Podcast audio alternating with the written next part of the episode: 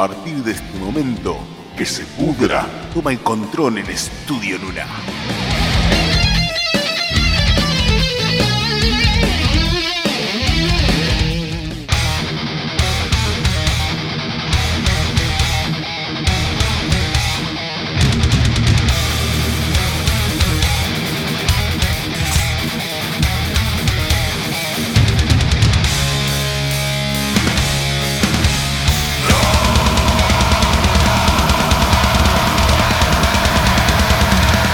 Hola, hola, hola, hola, hola. Sean bienvenidos a una nueva emisión de. ¡Que se pudra!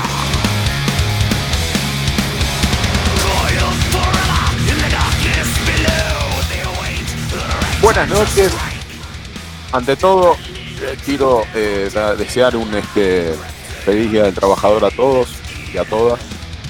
Este, no sé si realmente es una definición correcta el tema de decir feliz día del trabajador, eh, porque me parece que no fue muy feliz la conmemoración de la fecha. Y aprovecho para saludar a David. Hola David, del otro lado del vidrio. ¿Cómo, ¿Cómo te va, Damián? Saludos a todos. Hola, Sergio. Hola Sergito, ¿cómo andás?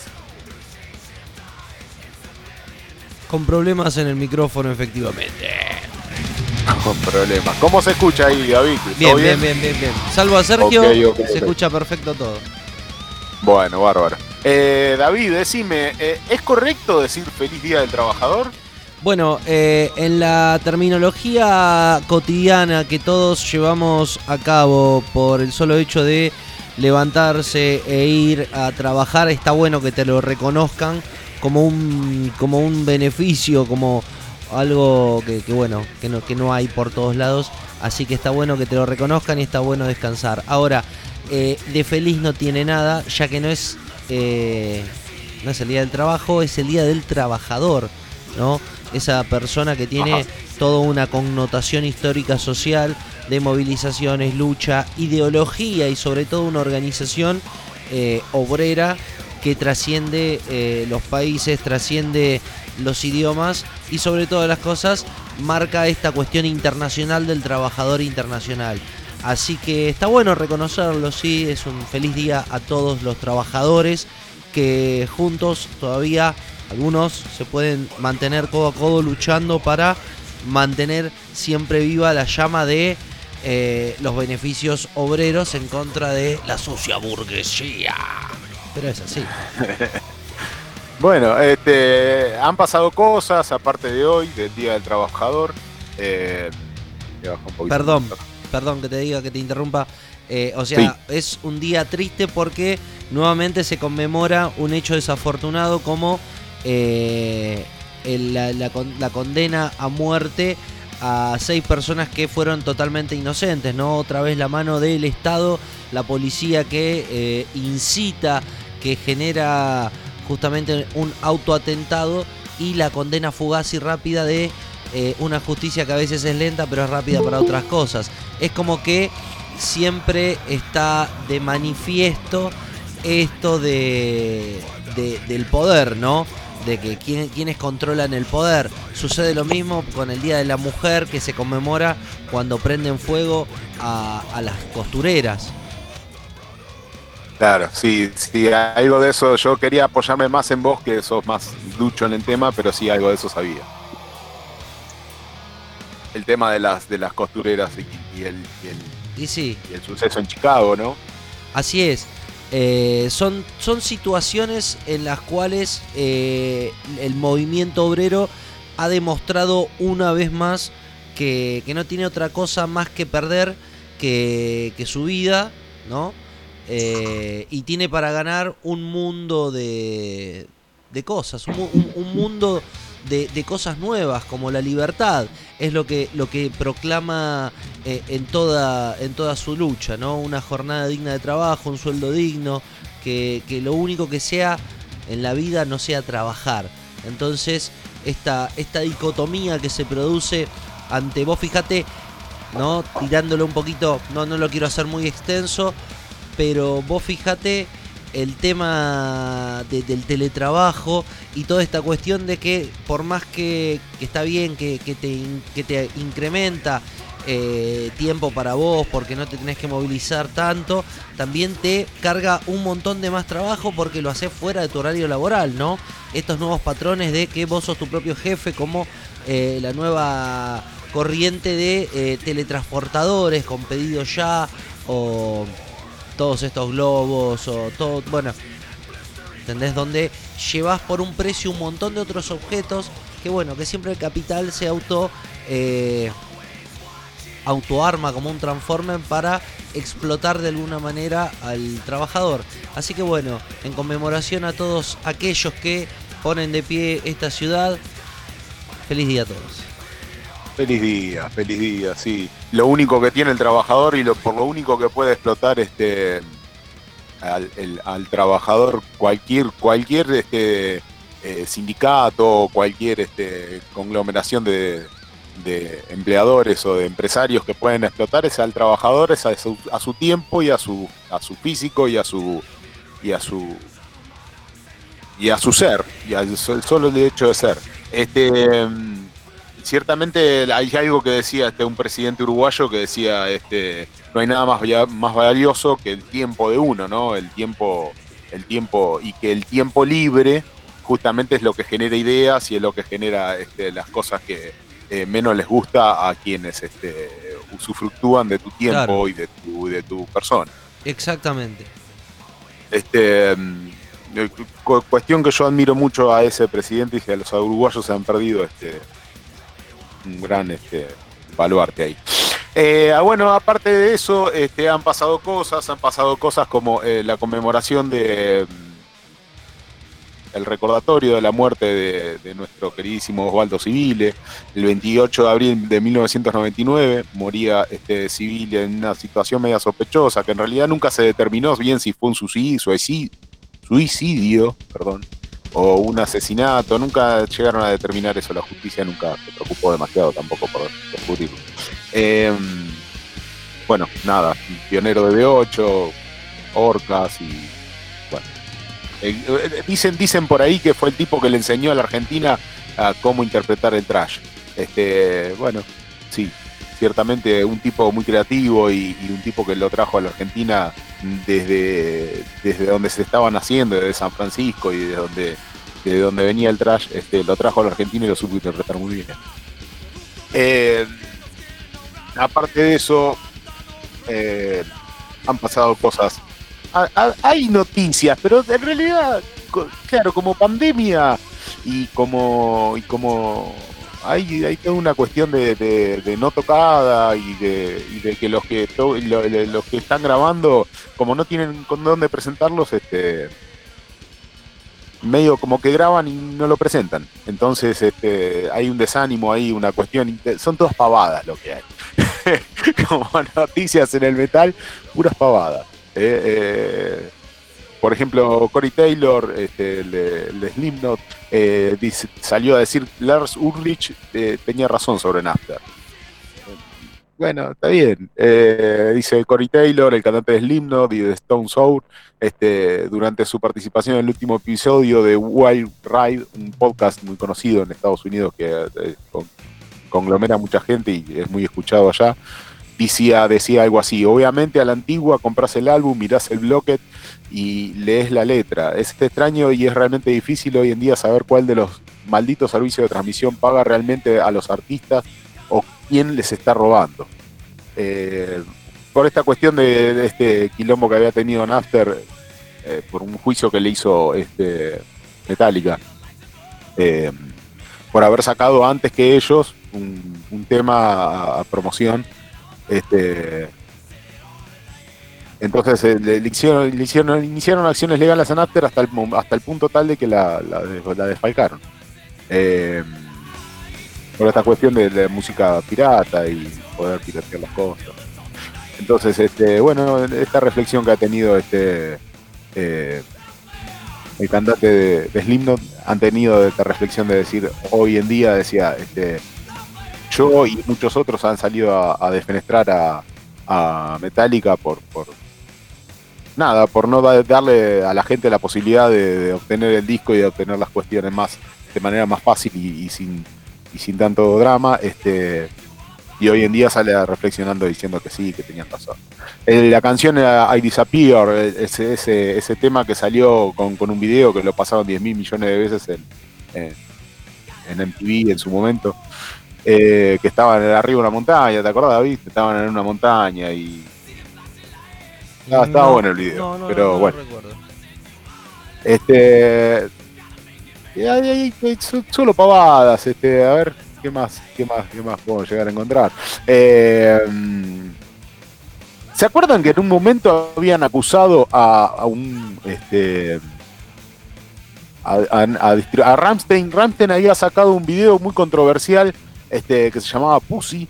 Eh, porque era básicamente era porno, che, era, era, terminaba, eh, es más, sobre el final del video terminaba con este eh, penetraciones explícitas, así era muy porno.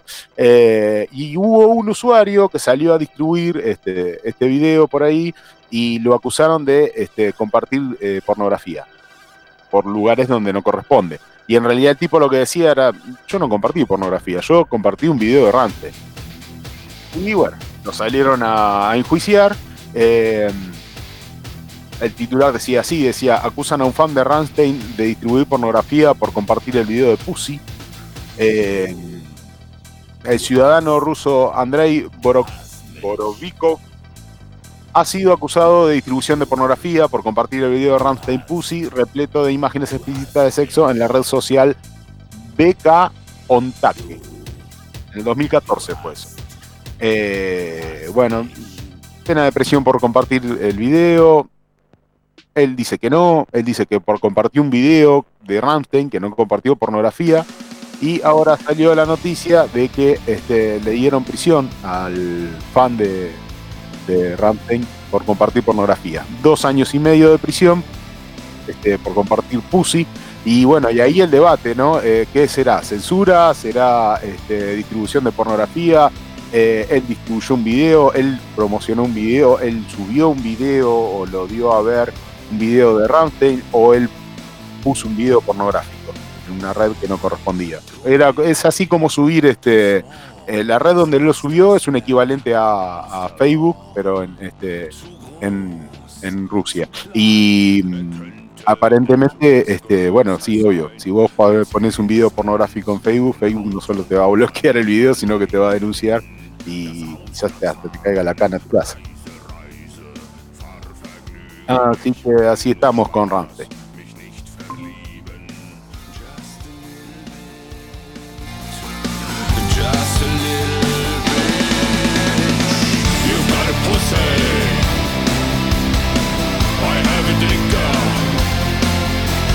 Un y aparte recomiendo que vean el video, está muy bueno. Eh, sí, es pornográfico, pero está muy bueno. Este, Download Festival confirman 70 espectaculares bandas para el 2022. Este, están cerrando bandas para el 2022, están cerrando este, festivales, pero de acá a un año. eh, Download ha anunciado más de 70 espectaculares bandas para su edición 2022.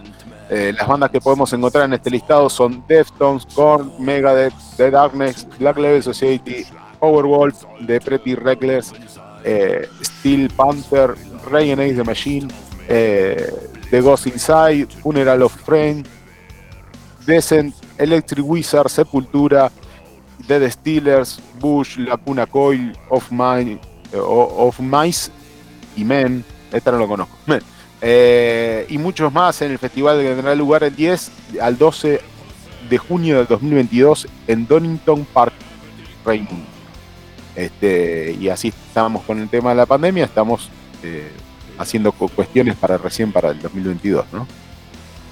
Eh, ¿Qué tenemos acá? Anthrax, Anthrax anuncia las celebraciones por su 40 aniversario. Eh, la banda estadounidense de thrash metal Anthrax cumple 40 años y ha anunciado diversos actos para festejarlo, entre ellos un streaming en concierto. uno de los componentes del Big Four llegará llega al 40 de este año y lo celebrará con una serie de actividades y eventos especiales para honrar el histórico aniversario.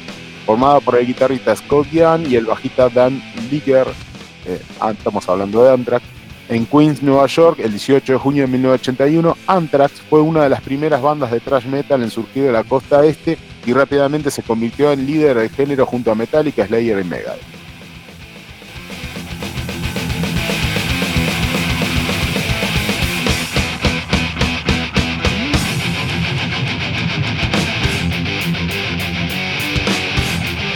Cada semana a partir del 3 de mayo, los lunes, miércoles y viernes, y concluyendo el aniversario de fundación oficial de la banda el 18 de julio, las cuentas de redes sociales de Anthrax ofrecerán una serie de testimonios en videos enviados por, por ex miembros de la banda. Compañeros músicos, colegas y personalidades de la industria que comparten historias detrás de los bastidores con el grupo, lo que ha significado el legado de Anthrax para estos años. Estos videos honrarán cada disco en orden cronológico, comenzando por el lanzamiento original Fistful of Metal. La serie de 11 semanas incluirá contribuciones de video de Chuck D, Corey Taylor, David Grohl, Dave Mustaine, Gary Holt, Jay Simmons, Harry Rollins, George Carpenter, Terry King, Mike Panton, Nergal, Normal Redus y otros los zombies, Trujillo. Bueno, tiene, tiene un puñado de, celebridades. El final vendrá como una actuación en directo muy especial de Actras el viernes 16 de julio. Todo esto por streaming, ¿no? Eh, con un conjunto de temas que extraerán del catálogo completo de la carrera de la banda. Todos los detalles, incluida la información y la venta de entradas, se anunciarán en breve. Así dice Andra.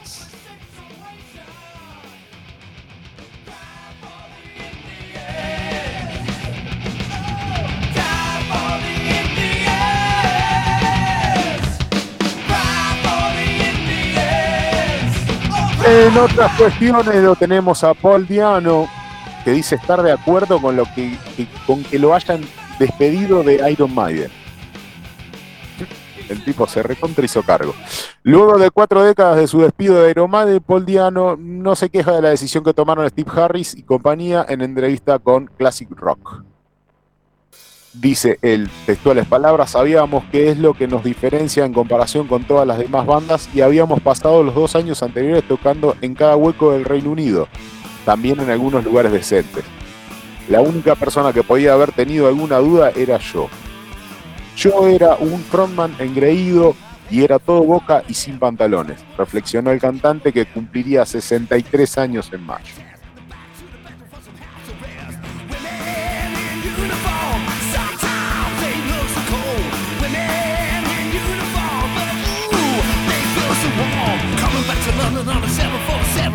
Dice, los dos álbumes que hice con la banda fueron fundamentales para el género. Más adelante en mi vida, cuando conocí a Metallica, Pantera y Sepultura, me dijeron que esos álbumes eran en los que lo metió en la música y me enorgulleció increíblemente. O sea, el tipo considera que ha sido una influencia para mm, Pantera, Sepultura, Metallica. Me parece que no dejó de ser un tipo muy engreído. no maduró demasiado este muchacho. A mí, no me gusta Poliano. ¿A vos te gusta Poliano, David? Eh, no, no, no. Soy más de la, de la era Dickinson. Es como, es como Ozzy, o sea, reconozco que, que es un gran cantante, como lo va a hacer luego el que, el que sucede a, Dickinson, pero no, estoy, mi, oído está más acostumbrado a, a, esa parte. En Black Sabbath me sucede lo mismo con Ozzy. O sea, si bien hay otros otros cantantes muy buenos, eh, prefiero escuchar a Ozzy. Ozzy.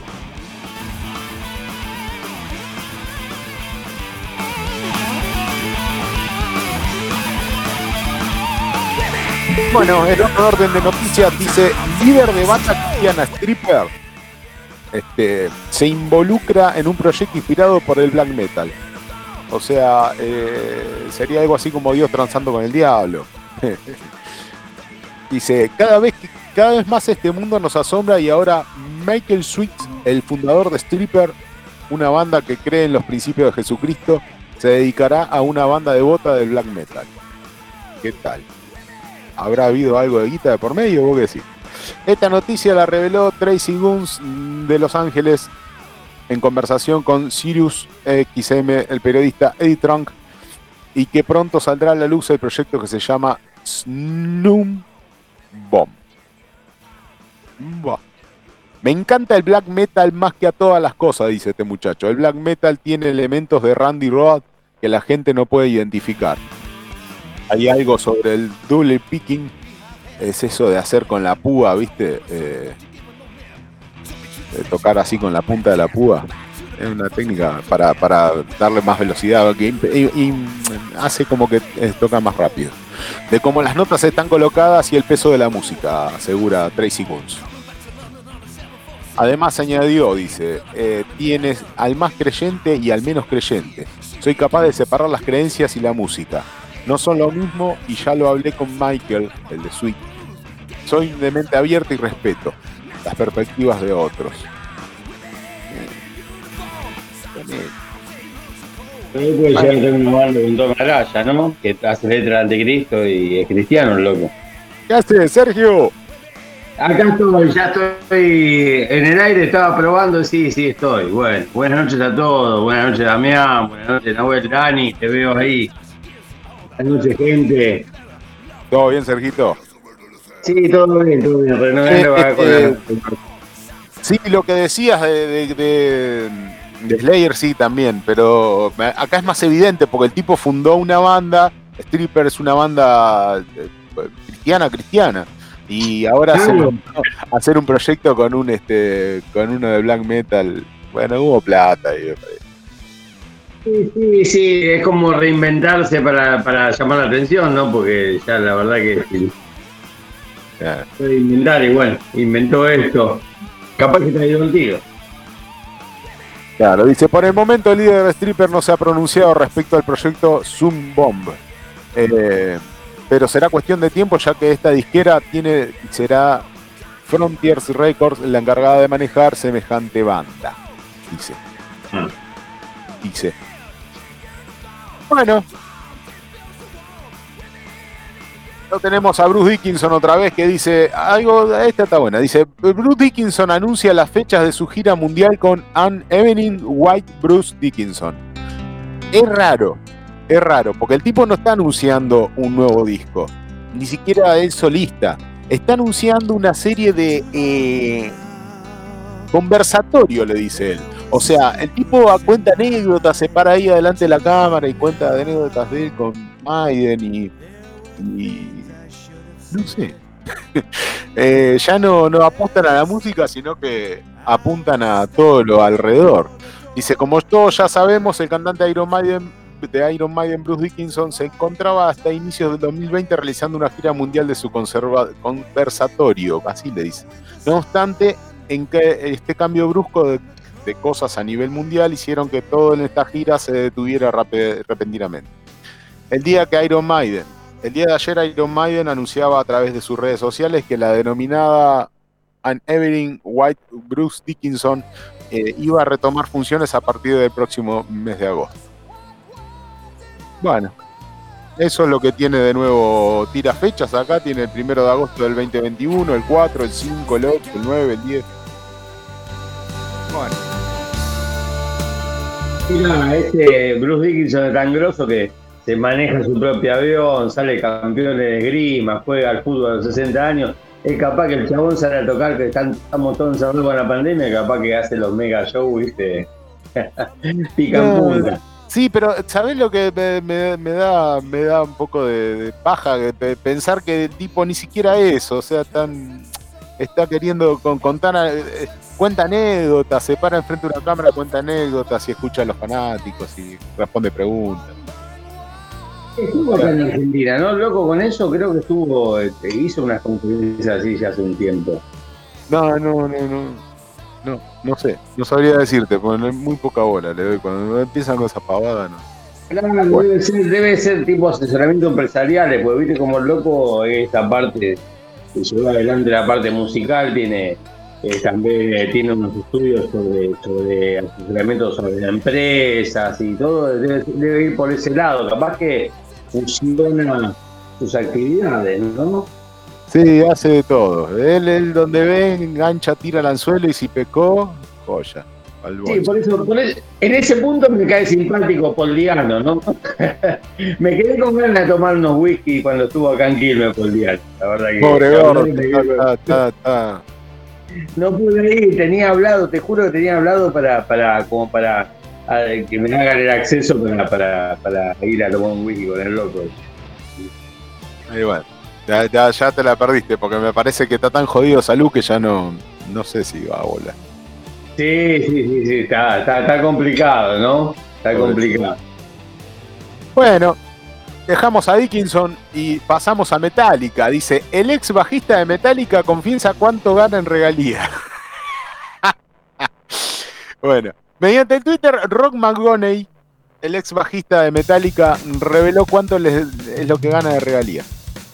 Y escucha. y escucha, escucha, escucha. Dice, el bajista le respondió que al menos su nombre está escrito de manera correcta. También aseguró que si les pagaban las regalías correspondientes ya hubiese estado disfrutando de una vida de retirado.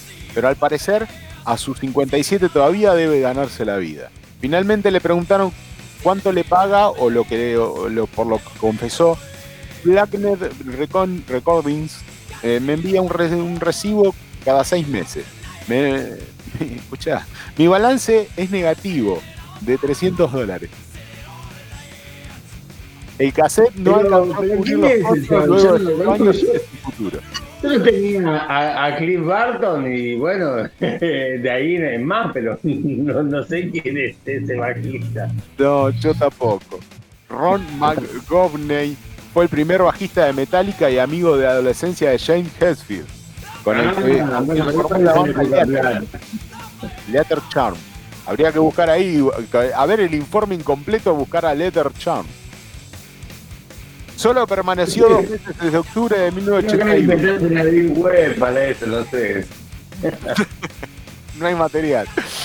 También coincidió con Lars Ulrich y Dave Mustaine.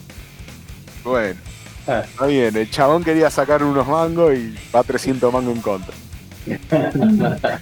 va todos los meses 300 mangos en contra. Todos los meses tiene que pagar 300 mangos metálicos.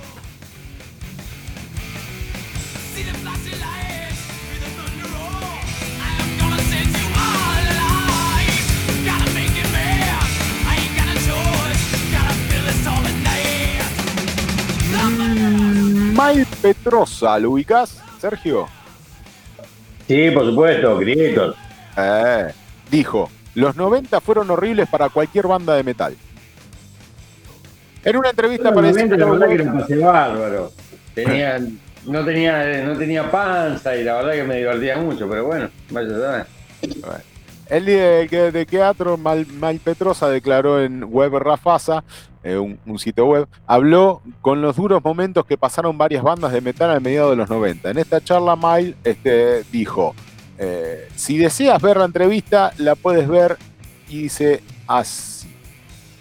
Aunque el grupo tuvo un bajón en la final de los 90 desde que publicaste Byte Revolution, comenzaron a subir de nuevo y está claro que ha recuperado bastante bien. ¿Dirías que estás viviendo una segunda juventud? Le pregunta el periodista. Y el tipo responde, sí, sin duda, es una segunda fase del grupo. Los 90 fueron duros para cualquier banda de metal, fueron horribles y lo fueron porque la comunidad de metal no estaba allí. La inspiración tampoco estaba y había mucha confusión generada por factores externos. Ahora la comunidad se organiza por sí misma, la gente con la que trabajamos ahora es muy diferente que en el tipo de gente con la que trabajábamos antes. Antes trabajábamos con personas con las que eran, no eran parte de la escena y ahora todo lo contrario, trabajamos con gente que vive el estilo de vida del metal, para mí es una gran diferencia. Toma para vos. no, no coincido para nada, pero bueno. Sí, sí, qué loco, porque justamente Crédito sacó un terrible discazo, creo que fue en 1990, creo que es como autor. El discazo Crash. Y después hubo una etapa toda de experimentaciones, que, bueno, no todas las bandas, hay bandas que eligen seguir fieles a que marcan y eso. Eh, a mí no me gustan mucho los, discos posteriores de Creator después de esa etapa, pero, pero la verdad que es, es loable que los músicos experimenten y, no se coma ninguna, ¿no? escucha, escucha. Y los chavales hicieron música full. Escucha, le preguntan, ¿de algún modo se ha cambiado los ejecutivos por gente que le gusta y vive de la música? Y el tipo responde, sin duda, se organiza a sí mismo y la gente que trabaja para ello lo vive. Ya no dependemos de TV, cosas así. Nos daban una hora en la que ponían nuestro video y ahora lo puedes verlo en cualquier momento en YouTube. Ya no tienes que esperar a la madrugada del domingo para tener una hora de metal. Era una dictadura cultural. Me gusta más hoy en día. Así dice este muchacho de teatro.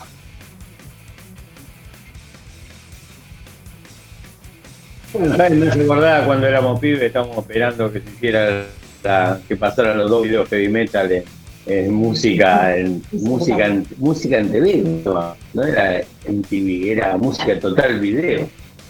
Sí. esperábamos y nos cagaban, después bueno pasaban a lo último, lo de metal. O cuando ponías un cassette y esperaba que el boludo del conductor se, callara la boca para poder grabar ese tema que, estaban pasando en la radio. y, sí, y siempre había lo, que te lo pisaban, ¿no?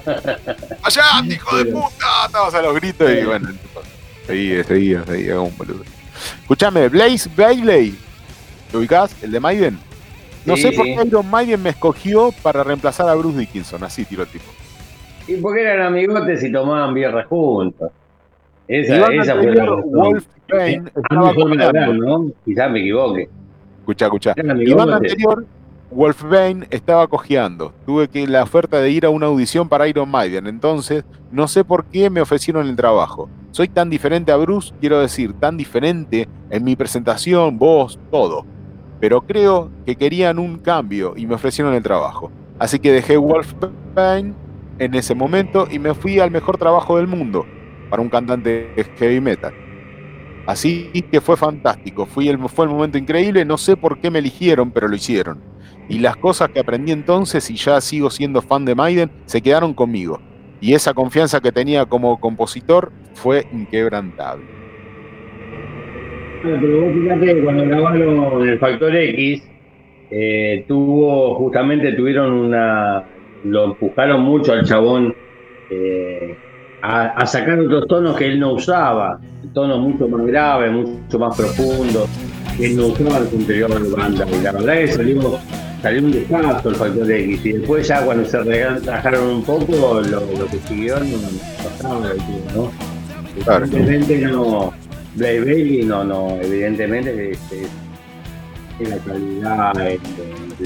Tiene su estilo, eso es innegable. creo que no creo que si él escuchara esto tampoco se ofendería, ¿no? Porque este es que hable, pero.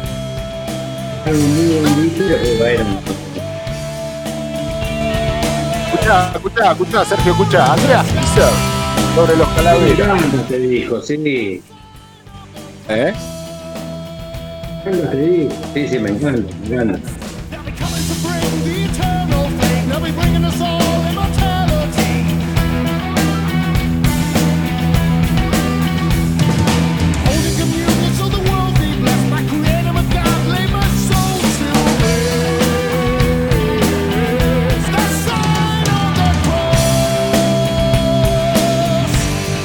Escuchate esta, Sergio, escuchate esta. Andrea Kisser sobre los Caballeras y sus giras tocando temas de sepultura.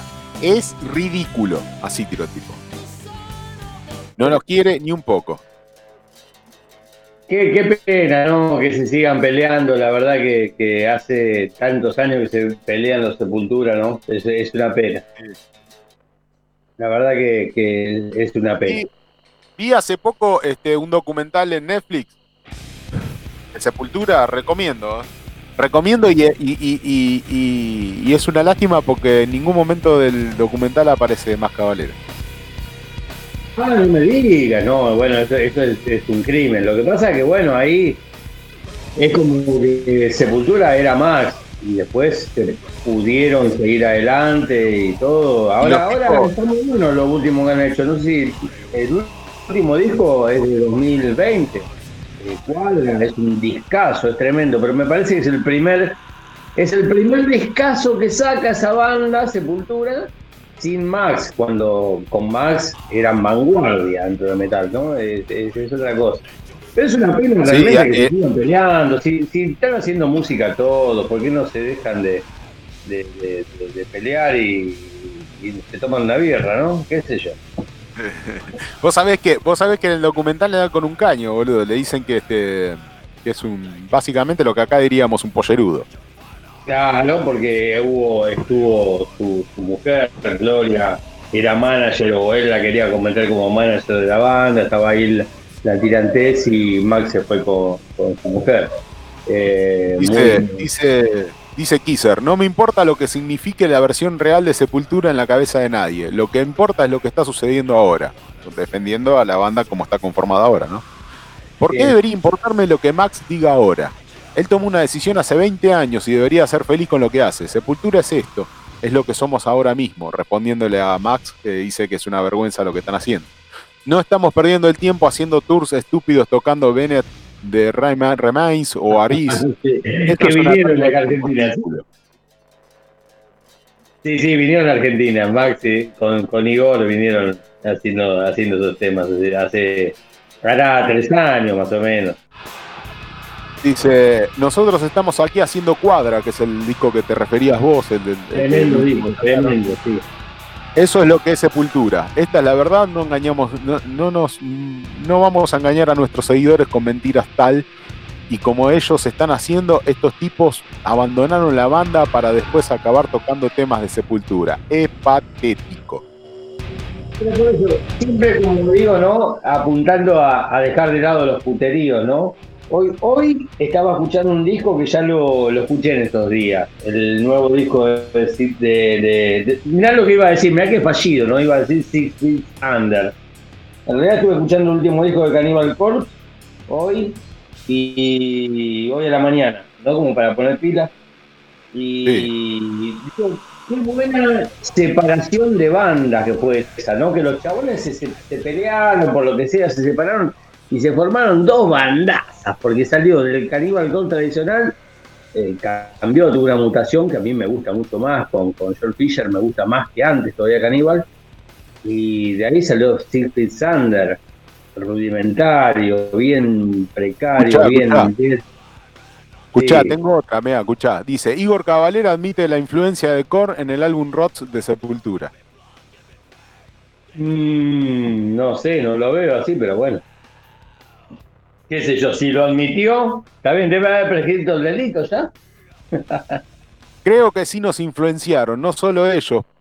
Eh, por ejemplo, Deftones en ese momento tenía un sonido particular y era bastante interesante para nosotros.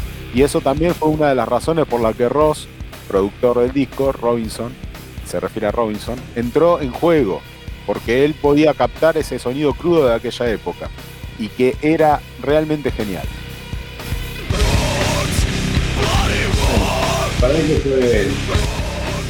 Para mí fue tremendo. Fue, fue una patada en la, mandíbula tremenda. No, no, no, me parece que estaba más, eh, más arriba, un escalón más arriba de toda esa banda, pero está bien, eso totalmente dicen así. Sí, sí, sí, sí, totalmente, de acuerdo.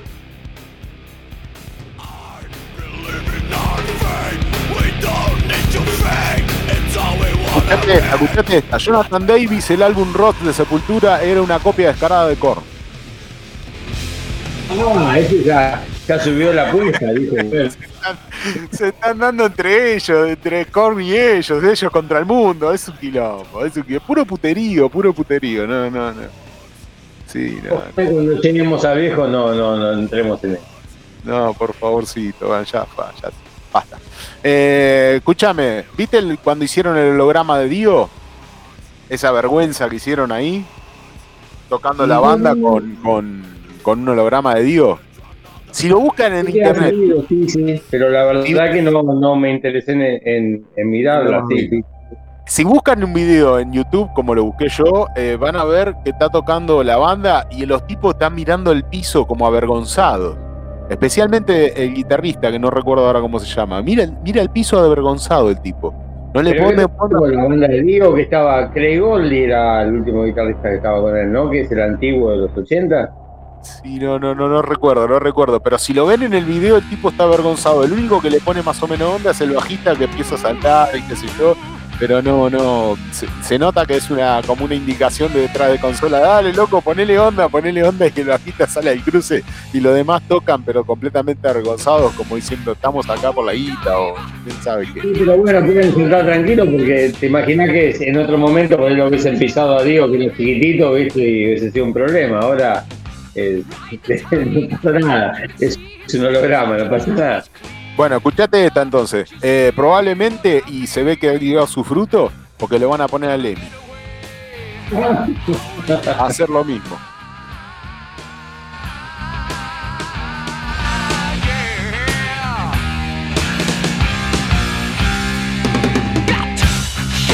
Bueno, nada, no hay nada para decir. Lo quieren poner a Lemmy ahí haciendo un, en un holograma junto a, los, a, los, de Motorhead. Eh, nada, triste, triste. No, nada. Fuera. Escúchame, la última, te tiro la última, Sergio, para vos, eh. Dale. El biopic de Kiss, Show It Low, llegará a Netflix. Ah, mira vos. Sí, sí, tenemos película biográfica sobre los orígenes de Kiss. ¿Los orígenes de Kiss? Sí. Aprovechando esto. Sí, bien, bien, bien, Sí, aprovechando esto, eh, recomiendo también que vean un documental que hay en, en, en, Amazon. En Amazon lo vi, porque en Netflix no está, porque son dos, distribuidoras distintas de donde más. Este, lo vi en Amazon, eh, Asesinato en la fila 1.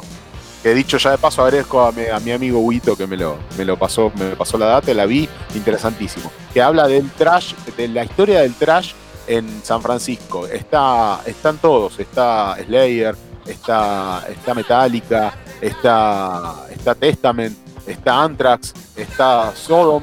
Eh, recomiendo. Recomiendo, está bueno, está bueno. La historia, la historia muy bien. Los 80, principios de los 80.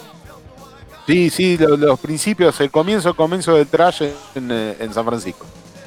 Mm cómo vino desde, desde, desde Noruega, cómo llegó a San Francisco y ahí lo empezaron a, le dieron su, su, impronta y lo empezaron a distribuir eh, con su, a su manera, ¿no?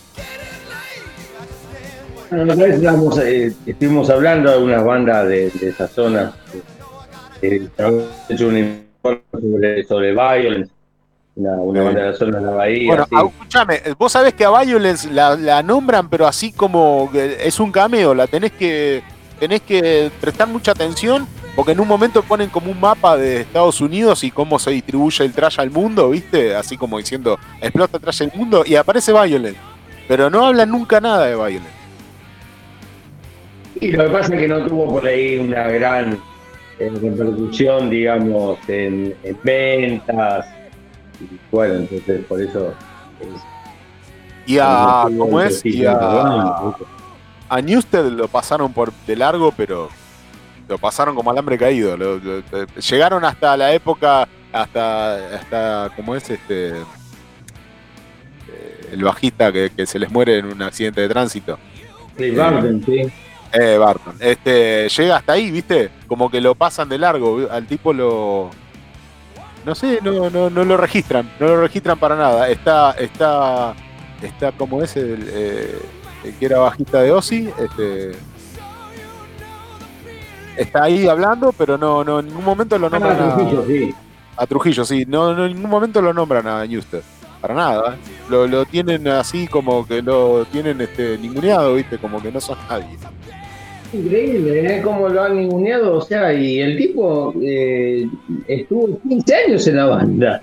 Sí, sí, sí, sí, Se montó tres años y los mandó a cagar. 15 años estuvo en la banda. Aparte, con el disco con el que tuvieron más popularidad, que fue con el álbum negro, este, era usted el, el bajista. Claro, sí, sí, Los tipos no lo registran, pero para nada.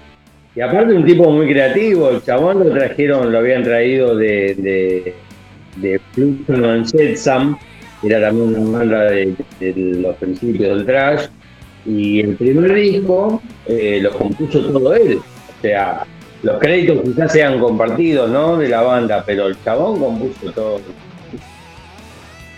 El primer disco de la banda. Se llama Doomsday Mandecible, si no me equivoco. Y que tienen la tapa con un sapo que es, la mascota de Fluxam, ¿no?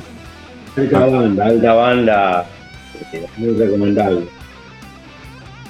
Como bueno, supuestamente sacó unas cosas bien pesadotas, bien copadas, o sea, nada, nada, nada de otro mundo, ¿no? Nada que diga, wow, parcial, ¿no? Este, pero, pero muy, muy bueno, muy bueno. Como compositor es muy bueno Jason. Sí.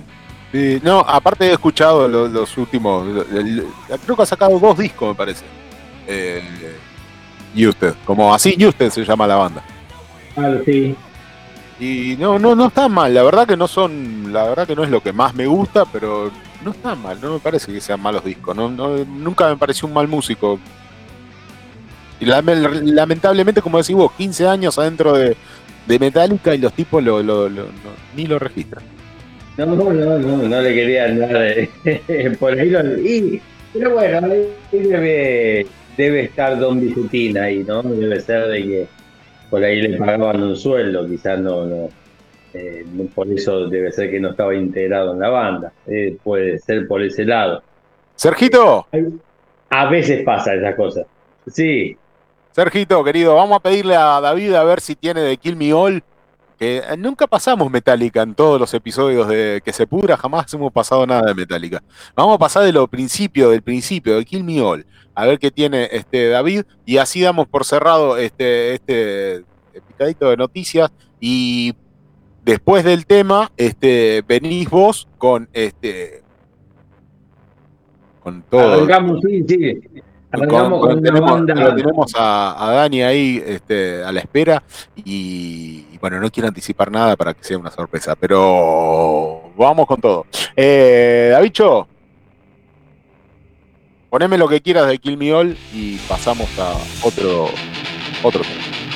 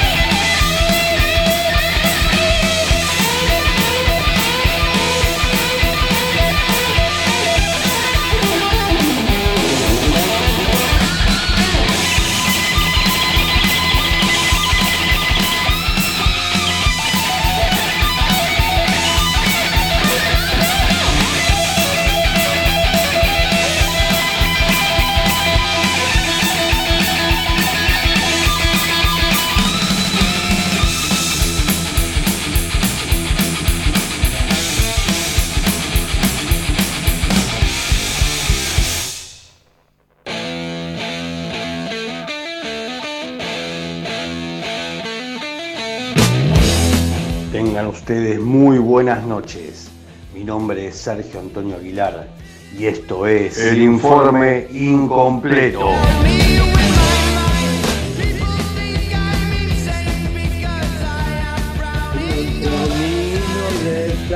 El informe incompleto no pretende ser una biografía completa, sino una forma de acercarte a artistas que quizás no estén en el centro de las marquesinas, pero que dejaron una huella de metal en la historia. El informe incompleto, que se pudra.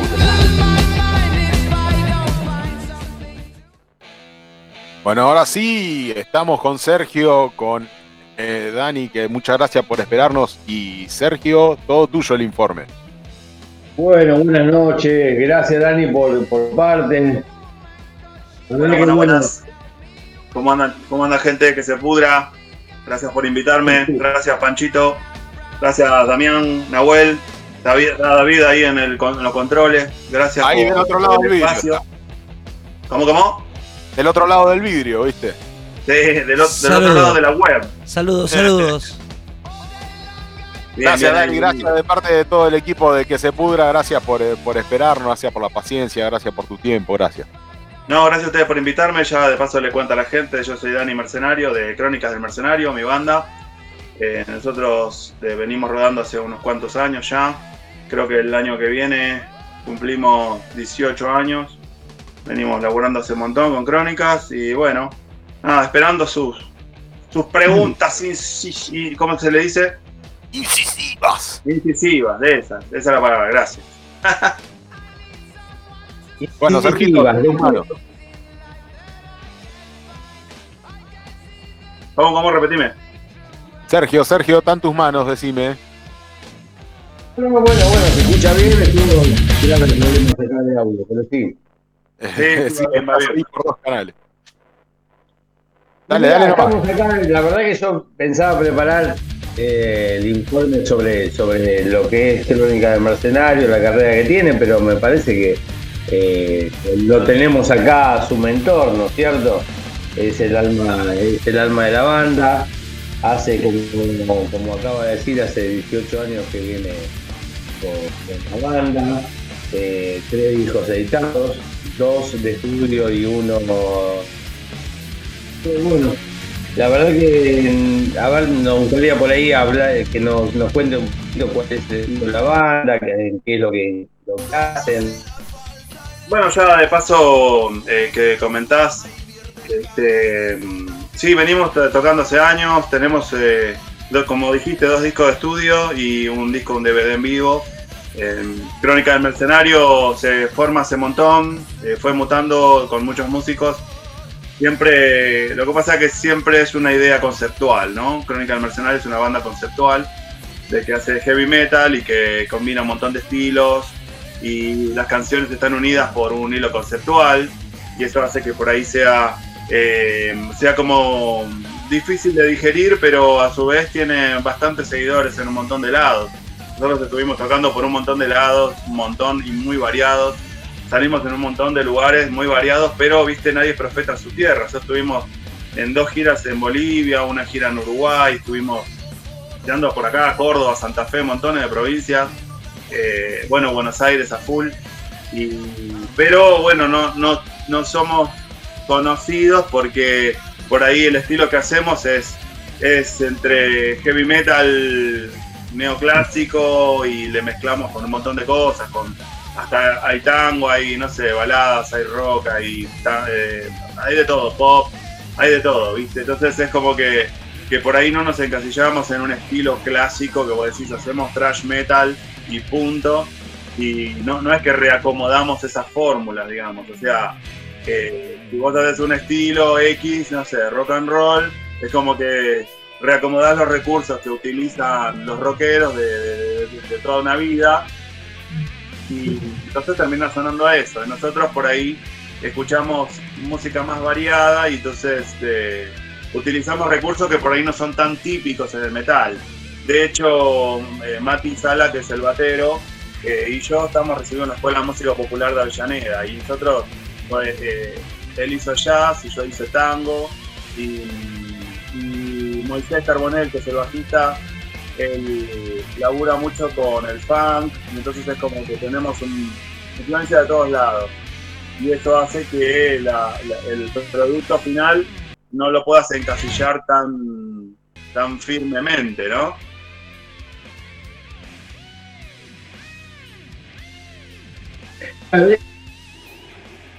Ahí se escucha algo.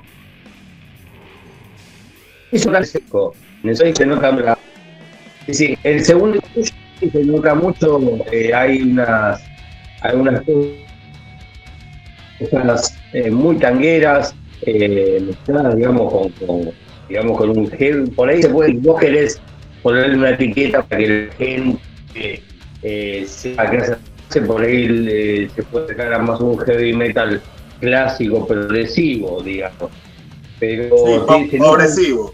Pobresivo. claro, pero se nota mucho, la, en el, sobre todo en el segundo disco, hay muchas cosas de tipo, muchas, eh, bastante eh,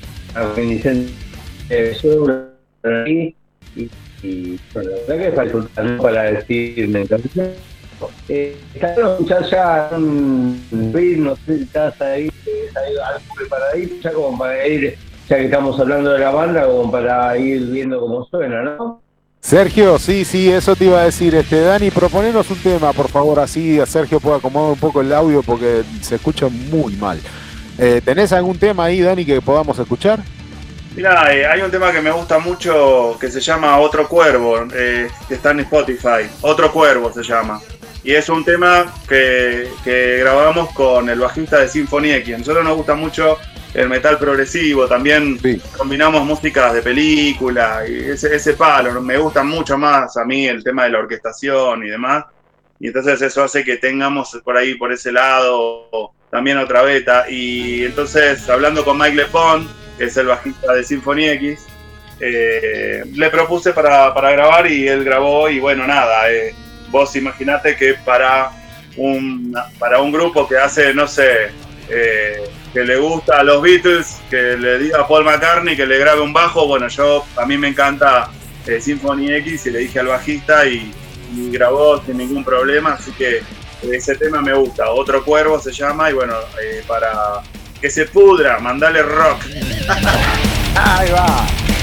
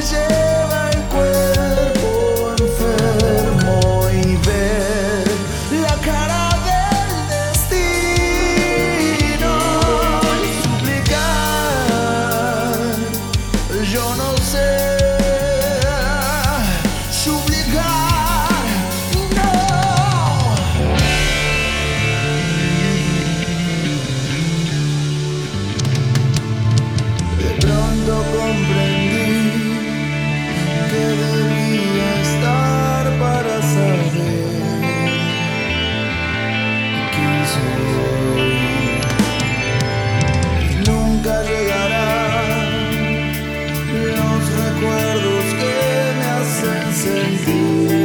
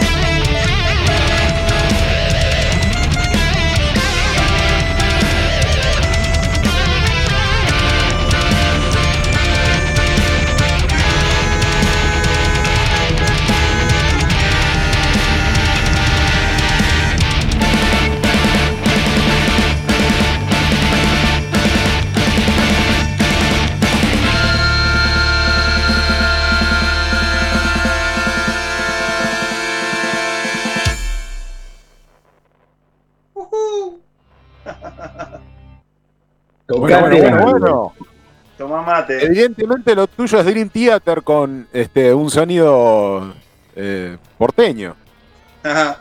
es, es met- metal pobresivo. No, no, he escuchado ahí, he escuchado este y por lo que veo, por lo que veo en alguna data que me han pasado, este tocas vos también el bandoneón y y, y otras o- otras cosas que le dan este un sonido muy muy de muy de música clásica y de música de, y de tango, de música música, Música porteña. Música sí, en realidad eh, básicamente armo todo yo. mm, Es como que eh, soy el que está más loco de, de los tres. Eh, Somos un trío y bueno, yo toco la guitarra, hago la secuencia, hago los, los lo toco los teclados, el, bandoneón, la guitarra, guitarras acústicas, coros, voces, lo que sea. Y después, este, bueno, Moisés me ayuda, que, que es el bajista, me ayuda con los coros y Mati hace arma secuencias y él es el que básicamente mezcla y masteriza y digamos que esto es toda una, una familia que, que hacemos todo, digamos. En realidad la banda es bastante, ¿cómo se diría? Eh, artesanal, hacemos todo. Nosotros nos grabamos, nosotros masterizamos, hacemos todo y eh, hacemos las duplicaciones de los CDs, hacemos todo, no, todos nosotros, no, no entra ninguna compañía ni nada. Hace poco nos habían, nos habían, eh, no sé si es la palabra galardonado, pero nos habían apoyado desde la del INAMU con plata y con eso pudimos sacar el segundo disco. Y tan es así que, que tuvo su repercusión que terminó sonando en Holanda, en Irlanda, en, en Rusia, en un montón de lados. De hecho, hay una. Me mandaron un reportaje, no sé, en- no sé si era en, en, en Ámsterdam o no sé en dónde, en, un- en un- en uno de estos idiomas europeos, viste, de ahí nórdicos y. Sí. Este, y, en- y estábamos ahí en la, en la oración, de, en una oración que de- de- de- del reportaje, digamos, o, de- o del- comentario que hicieron en ese idioma, y en el mismo renglón en donde estaba Crónica del Mercenario estaba Ozzy Osbourne, ponerle Maiden o Deep Purple. ya con eso es suficiente. Con eso es suficiente. Cuando está en el mismo renglón ya está, ya está suficiente. Nunca entendiste bien de por dónde venía el comentario, ¿no? Pero no, capaz que me puteaban, ¿viste? Pero yo no, la verdad que no sé. Y, No, pero no estuvo, pasa nada. estuvo bárbaro. vos, está todo bien, ¿no? Lo subí al Instagram. Y sí, obvio, por- supuesto. Che, este. eh, Sergio, ¿pudiste, pudiste? ¿Cómo estás?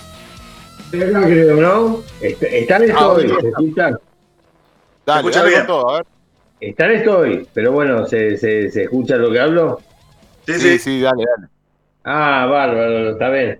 No, tengo con problemas acá, pero bueno, igual eh, la, la vamos remando. Aparte, bueno, la idea es de, de este bloque siempre hacer un, una crónica de, de mira, casualidad, crónica del Mercedes, una, una crónica sobre bandas eh, que por ahí no tienen el reconocimiento que merecen y por eso es que en estos bloques pasados han pasado bandas eh, tremendas y que no, no, no, no, no, no tienen por ahí una, una, masividad de público que merecerían y bueno, eh, la verdad que está bueno acá hablar, y- pero Dani eh, tiene mucho para decir, así que es como que ha mutado un poquito este bloque, ¿no? De lo que de lo que usted quiera contar un poquito la historia de la banda, eh, cómo va, generalmente vos sos el compositor, Dani, vos sos el, eh, haces toda la Sí, música. básicamente, básicamente la, la banda la, la armo, pero los pibes también eh, pelean codo a codo, ¿viste? Y entonces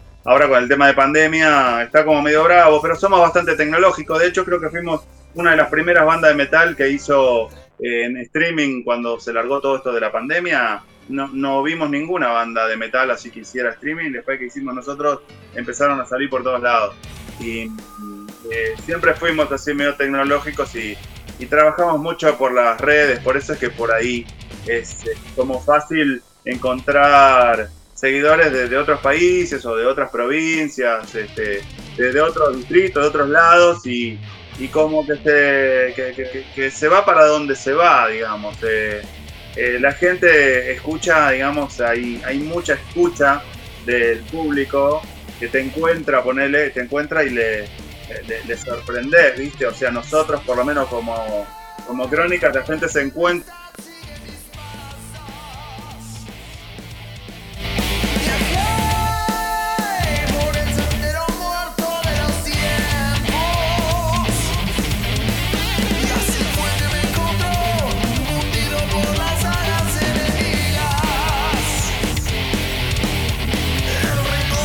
de la, de la pandemia, este, está como medio parado. Creo que todas las bandas estamos eh, medio paradas, esperando a ver si se afloja un poco y como para poder armar cosas. Yo tengo, tengo otros proyectos, estoy armando otra banda, una banda que Modo Calavera y estamos haciendo otra, otra música, otro estilo, es rock, eh, no, tan, no tan complejo.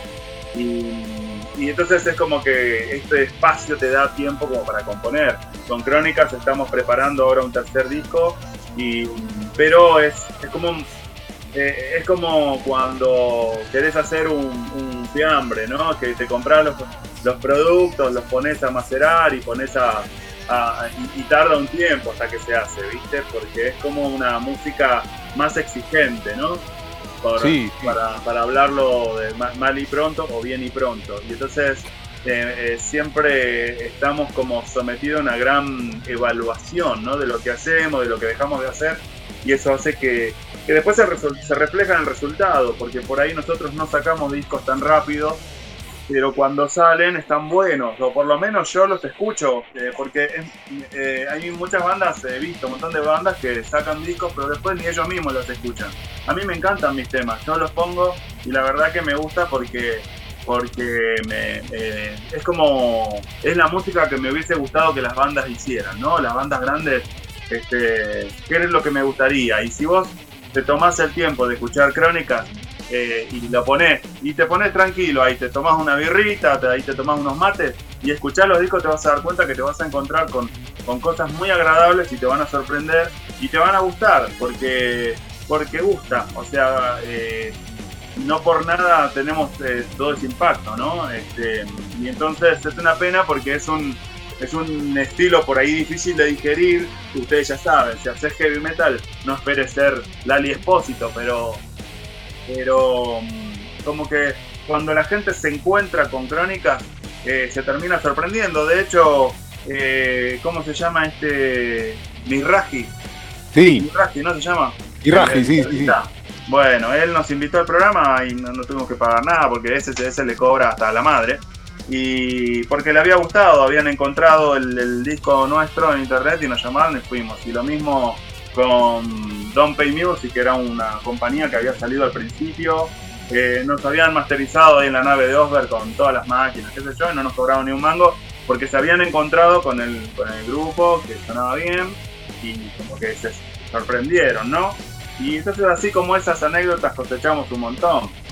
Y eso hace que este, la banda por ahí, yo la siento como que es injusto que por ahí no, no se la escucha tanto por lo que tiene para dar, ¿no? Estaría bueno que, que tener esa difusión, viste, que tienen las bandas grandes. Dani, te hago una preguntita. Este, por acá en, la data que me pasaron, eh, tienen un festival, ¿puede ser? ¿Ustedes eh, sí, arman yo un festival? solía hacer un festival que se llamaba el Dani Fest y solía armarlos y, y hacía como unos, unos encuentros, digamos, de músicos en donde la premisa era que no se podía eh, música empaquetada, o sea, no se podía pasar ni CD, ni pendrive, ni nada, ni MP3, nada. Los músicos tenían que ir a tocar, entonces estaban todos convocados, los músicos de la, de, que quisieran. Yo ponía todos los equipos y solo podían tocar de a tres temas. Entonces vos tenías un recital en donde tocaba un tipo folclore, el otro tocaba trash, el otro hacía cumbia, el otro hacía reggae, el otro hacía eh, covers, ¿entendés? Entonces, todas las bandas tenían el espacio como para tocar, con equipos buenos, con todo, y, entonces y la gente no se terminaba aburriendo porque siempre era una banda diferente. Y tuvimos bastantes, eh, bastantes ediciones. La, la, primero las hacía en el garage de mi casa, hice un par, y después este, terminé haciéndolos en algunos teatritos y, y esto estaba como piola. Una, una linda experiencia. Muchas bandas pasaron, bandas conocidas. Este, y Panchito tocó una vez, este, ¿no? Con hemorragia. Y no sé, nos tiene Sí, nada. yo hemorragia ahí, toqué el, el día que, que después cayó, eh, cayó el viejo de el Vasco, cayó el Vasco, la verdad que se puso a tocar.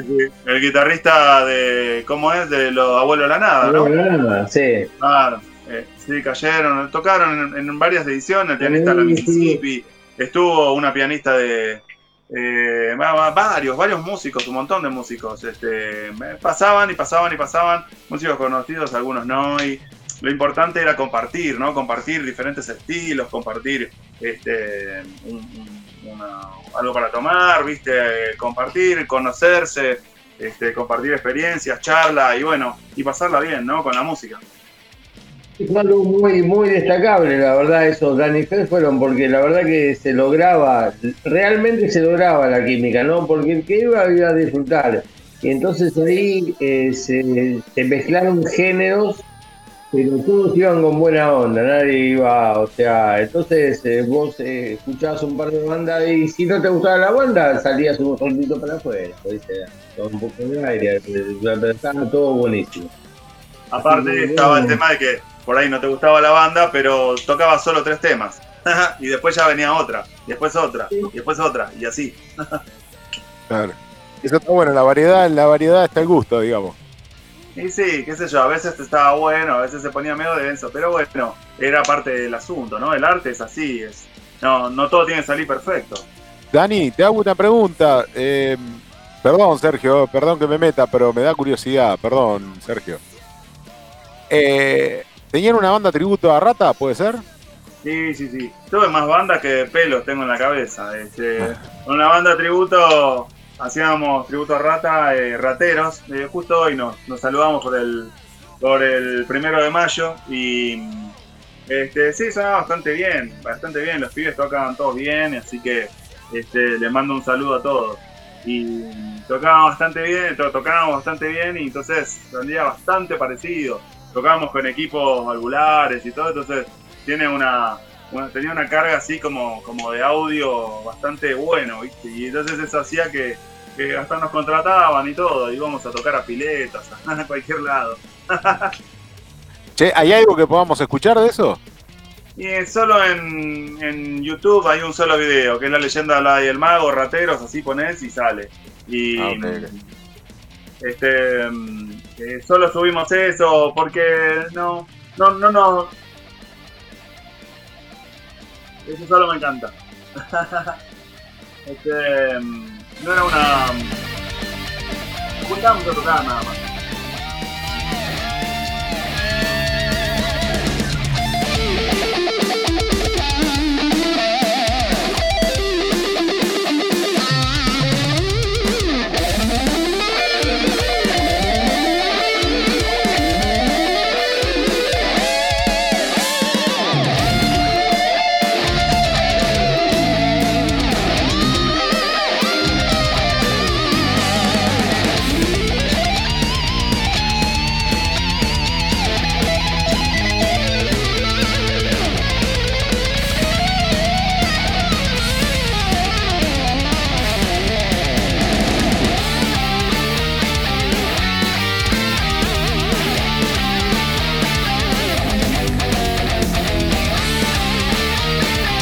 Ah, está bien, es la leyenda del ave y el mago, pero difiere bastante, le dieron una impronta muy personal.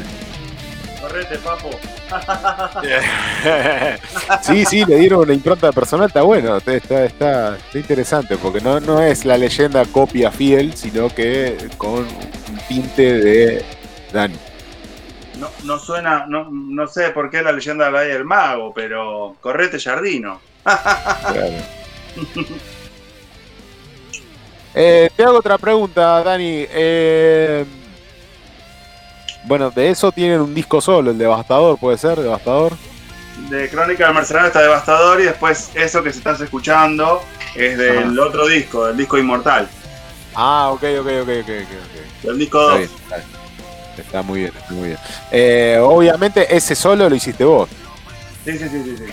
Sí, las guitarras, todas las guitarras las grabo yo, algunos bajos también, pero pero las guitarras, los teclados, todo lo tengo una, tengo una data acá, vos, este. ¿Cómo empezaste? ¿Como músico metalero o como músico de conservatorio? ¿O empezaste estudiando o empezaste primero como autodidacta y después te largaste a estudiar? ¿O cómo fue? No, no, yo básicamente empecé eh, siendo un ermitaño.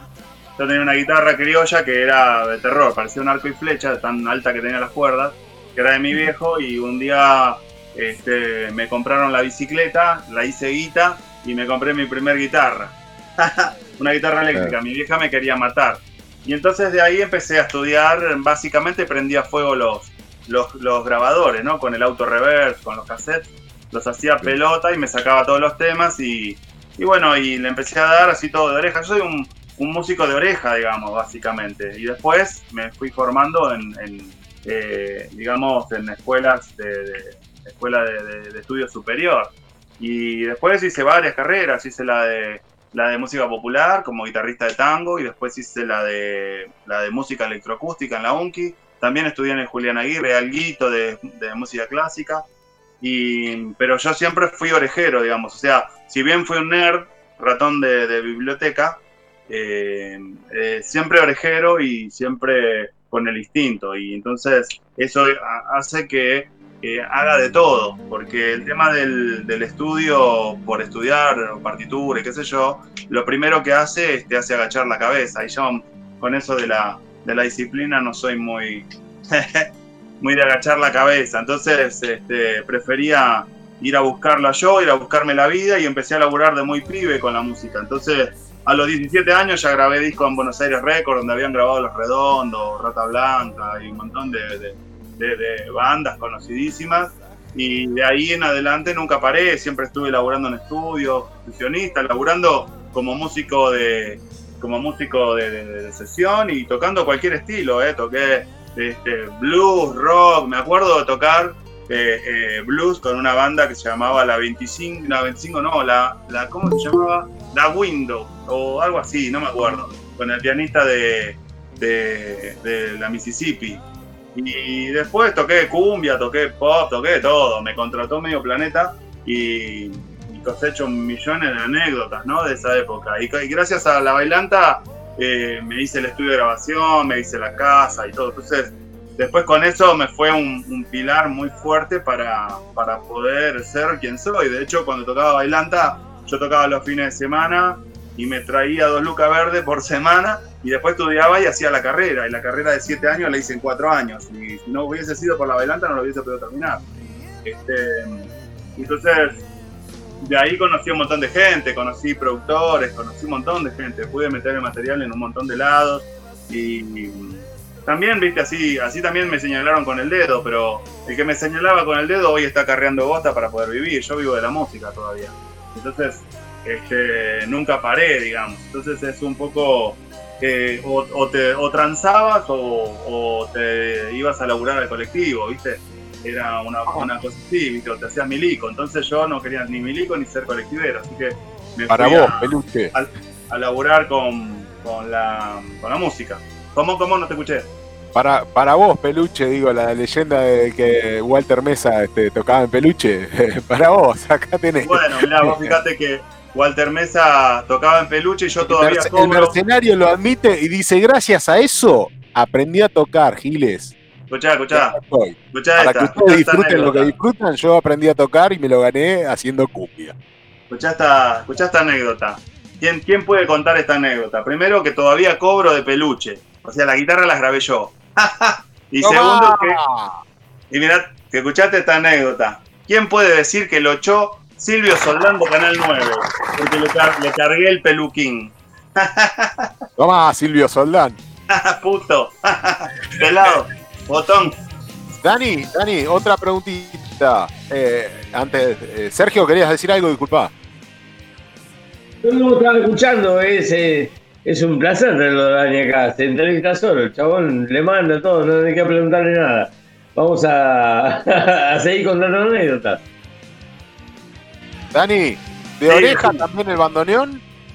¿Cómo, cómo? Repetime, repetime.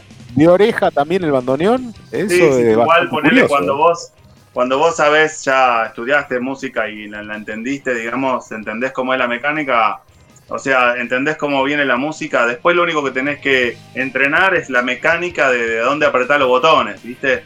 Y una vez que te memorizaste los dibujitos, ya después es como tocar otro instrumento, pero obviamente salvando la distancia, ¿no? No es lo mismo tocar 20 años un instrumento, la guitarra, y tocar un año el bandoneón, nunca vas a tocar tan bien, digamos. Eh, y también tiene que ver el, las horas culo, ¿no? Horas de estar sentado en, en- en tocándolo al instrumento, pero, pero sí, es muy interesante, es un instrumento eh, muy pasional, digamos. Es- te, te condena un poco porque tocas y cualquiera te dice, o es chamamé o es tango, ¿viste? Es una, es una cagada.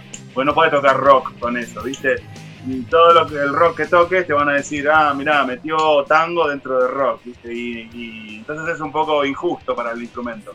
Pero eh, sí, yo la orejeo y la piloteo, digamos, básicamente lo que hago en el mercenario es este, eh, hacer una melo, la, la- la- pienso, la craneo, y después la, paso a los dedos, hago la mecánica, la paso 90.000 veces y después este, lo grabo.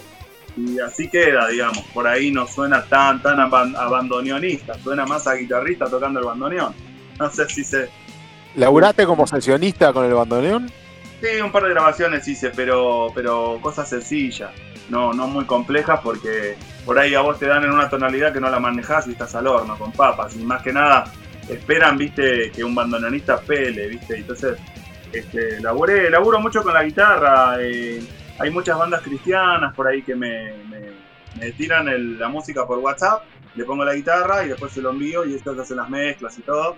Y funciona, digamos. Hago máster en un par de cosas de la, en la. ¿Cómo es? En la, co- eh, en la sala, viste que tengo un estudio de grabación, entonces como que va un poco por ahí, digamos. Es todo muy Bueno, virtual. Sergio, escúchame, Sergio, has pegado, has pegado en la tecla con un laburante neto de la música para el Día del Trabajador, ¿eh? Ah, mirá, ¿Cómo que no? La verdad que no lo había pensado, pero es excelente. eh, Sí, sí, sí. El Deberíamos tipo se ha ganado la vida en la carrera eh, con horas culo, como dice él. Sí, sí, sí, tal cual, sí, sí. Aparte, es todo, todo laburo. Aparte, sabemos que esta banda de la que hicimos el.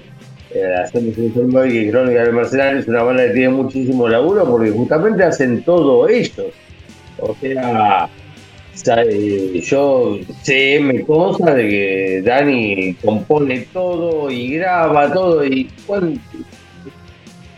de 40 minutos, ¿cuánto tiempo le llevó a hacerlo, no? Es un, es un laburo difícil, pero bueno, también está un poco la pasión por laburar. De hecho, hoy en, yo soy docente, ¿no? Profesor de música. Y hoy estaban todos mandando felicidades, feliz día al trabajador, qué sé yo. Y yo le mandé una foto reparando un teclado. Cuando estaban todos mandando memes, yo estaba reparando un teclado. O sea, eh, me dedico a eso, ¿viste? Me dedico a la música y no le doy tregua. Cuando cuando me quede sin fuerza, ahí por ahí me van a ver sin laburar, pero mientras tanto, para adelante.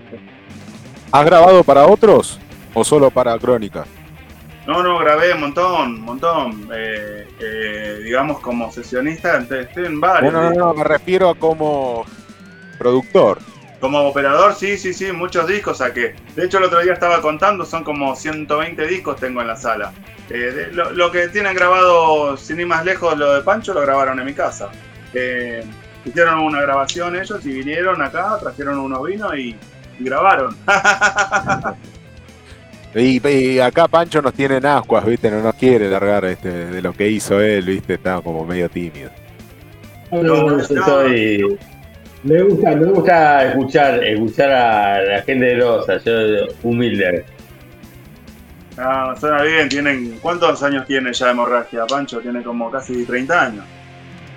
Sí, sí, tremendo, sí. Mira, ni el nombre hemorragia se llama, ni el nombre nos tira el tipo. No, sé no sé más igual, eh, pero, pero eh, sí, sí, pasé por el estudio de Dani, la verdad que es un grosso. Dani, en la sala se graba mucho, mucho heavy, viste, mucho metal, hay muchas bandas que, que grabaron y bueno, eh, es como que le encontré la vuelta al audio, viste, de heavy. Pero también hay otros estudios que están en, laburando en el mismo palo y entonces es como que hay una competencia, pero pero yo tampoco me quiero ser el super operador mágico, viste, el, más grosso, porque porque no, porque hay gente que, suena bien, viste, hay gente que la maneja, y a mí me gusta tocar la guitarra, viste, más que nada. Entonces, este eh, si viene, bienvenido, viste, lo grabo, pero si puedo hacer lo mío, hago lo mío. Ok, Dani. Eh.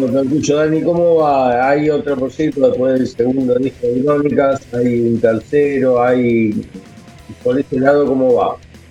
Y estamos, como había comentado hace un rato, estábamos este, eh, caldeando eh, algo de lo nuevo de Crónicas, pero es, es, complejo porque, porque tiene mucho de. Es como cuando haces un vino, ¿no? Que vos decís, quiero un buen vino y está añejado un whisky está añejado, bueno, es un poco así. Ahora con el tema de la pandemia es tiempo de componer y tiempo de hacer música, pero también... Por ahí lo favorece el tema que ya venían trabajando mucho eh, virtualmente, ya venían de antes, ustedes estaban anticipados en esto.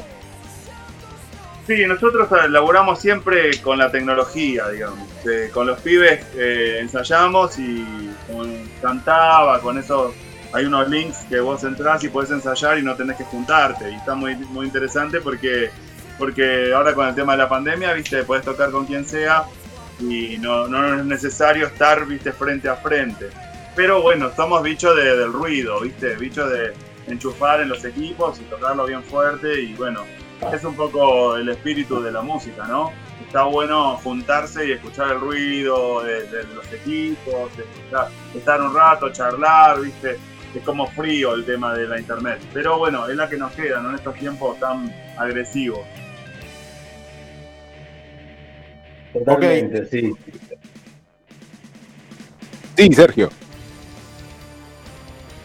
Eh, más que claro, si querés pedir algún tema, Dani, te gustaría escuchar ahora. Eh, hay un tema que me gusta mucho que se llama Como la tempestad sigue mis pasos, es el primer tema del, del disco del disco 2 de Inmortal. Y me gusta porque ese lo. Eh, viste que uno. Hoy estaban hablando. Estaba escuchando muy atento lo que decían de las bandas, ¿no? De, si se inspiró. Si Fulano se inspiró de, tal banda, de tal otra banda. Bueno, yo me inspiré de un videojuego. O sea, hay un videojuego eh, que me gusta mucho que, hay, que el dibujante. Eh, que se llama Madureira, él le, hace la, gráfica ahora no me viene. Ah, Darksider se llama el videojuego. Y tiene una, una cuestión así muy, muy agresiva y muy el mercenario, ¿no? O sea que la historia del mercenario es un poco así como pasa en ese videojuego. Y entonces como me sentí un poco reflejado, este, y armé un tema como en, esa onda. Nosotros en vivo, cuando tocamos, eh, como nos gusta mucho la tecnología, hacemos shows con, imágenes de fondo, o sea, con, una interacción de los videos, de, todo lo que es eh, eh, videográfico y las letras y demás, están todas, este, están como, ¿cómo te digo?, eh, trianguladas o, sincronizadas, ¿está bien? Entonces vos cuando vas a un show, ves la banda tocando, pero por ahí las, las luces están bajas y casi no nos ves a nosotros tocando, y sí se ve la, película de fondo, digamos, que van pasando cosas que tienen relación con las letras y demás. Entonces es como una cuestión, una, la sensación es totalmente diferente.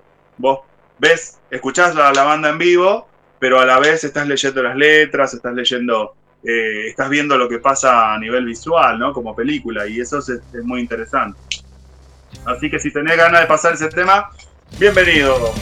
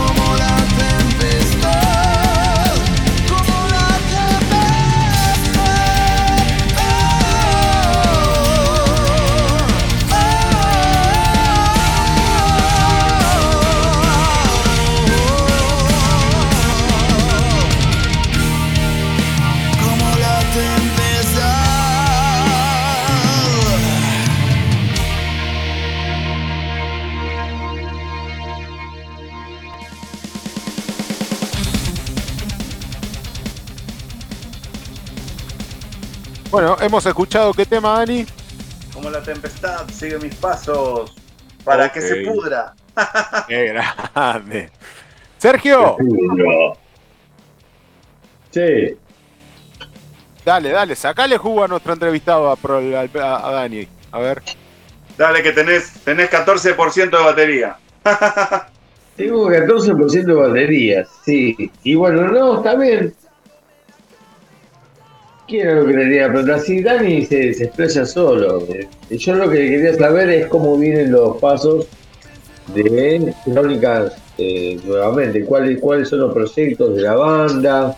¿Cómo a está conformada, está estable tu formación musical, Dani? Porque Ahora, veo básicamente- sí, firme en la batería, tremendo batero, eh, tremendo batero, tiene también otras bandas, ¿no? ¿El loco está Sí, sí, sí. Justo Mati Sala es un batero. Estuvo, era el batero de Magnus. Eh, bueno, primero estaba conmigo y después tuvo, pasó por un montón de bandas. Eh, ahora está creo que con Juan Soto, el, eh, ¿te acordás del canta- cantante de Jericó? ¿Puede ser? Y, y bueno, y él está tocando ahí y, mm, digamos que cada uno eh, tocábamos, e in- interactuamos con otras bandas y, y grabamos y estamos todo el tiempo en movimiento. Pero bueno, cuando viene Crónicas y hacemos shows, armamos así una jugada media, media salvaje. Pero bueno, ahora en estos momentos, como te decía, eh, está medio parado todo con el tema de la, de la pandemia y se hace difícil hacer shows y el tema del, del ¿cómo se llama esto? De la, del streaming por ahí no, no da tanto resultado, es mucho esfuerzo y como que la gente está un poco cansada de eso. Entonces, más vale este, nos guardamos y bueno, componemos, armamos, hacemos letras, vamos haciendo bases, las vamos pasando por internet este, y nos vamos ahí corrigiendo, haciendo cosas. Estuvimos grabando unas cositas con Mati el año pasado, ahora todavía nada. Y a él le, dio el, COVID y estuvo encerrado unas dos semanas y por suerte todo bien. Este, y entonces es como que esto no, nos tiene al mal traer igual que a la mayoría de las bandas. Así que por ahora estoy armando cosas acá solo. eh, por ahí a veces le paso cosas a Mati y él las va corrigiendo, las va mirando.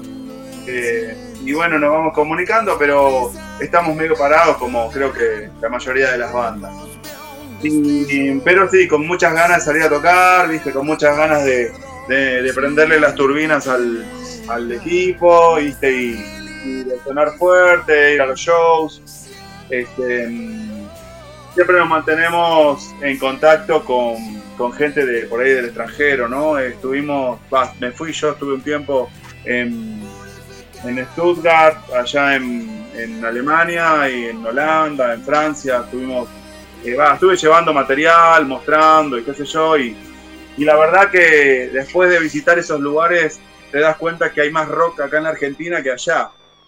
Por, Allá en, en Holanda estaba prohibido hacer música directamente. O sea, vos ibas a la calle y, y no, no se escuchaba nada. No, estaba prohibido que alguien ponga música en la radio. Directamente prohibido. Yo me puse a tocar, me llevé el fuelle, me ¿a qué ¿Al rock pu- puntualmente o, o a No, no, cualquier no, no, nivel? no. No se puede tocar. No se puede tocar. Estaba prohibido. Vino un loco y me dijo, mirá que si te ve la policía tocando, este, mm, o sea, me bajo del, del tren ahí en, en, en un lugar que se llama Bule, Bulevig, algo así, no me acuerdo, no sé, estaba en holandés. Y dije, estoy acá, no voy a sacar el fuelle y no voy a ponerme a tocar. Y agarré y toqué, toqué tres notas, vino uno y me dijo, mirá que si te ve la policía te saca el bandoneón. No, no, me fui a la mierda. Me quedé una semana ahí en en- en Ámsterdam, ¿eh? la ciudad de la joda, de las putas y qué sé yo. Y, y la verdad que una desilusión. No se podía, los lugares no podían poner la radio directamente. No se podía escuchar música. Pero alguien explicó por qué.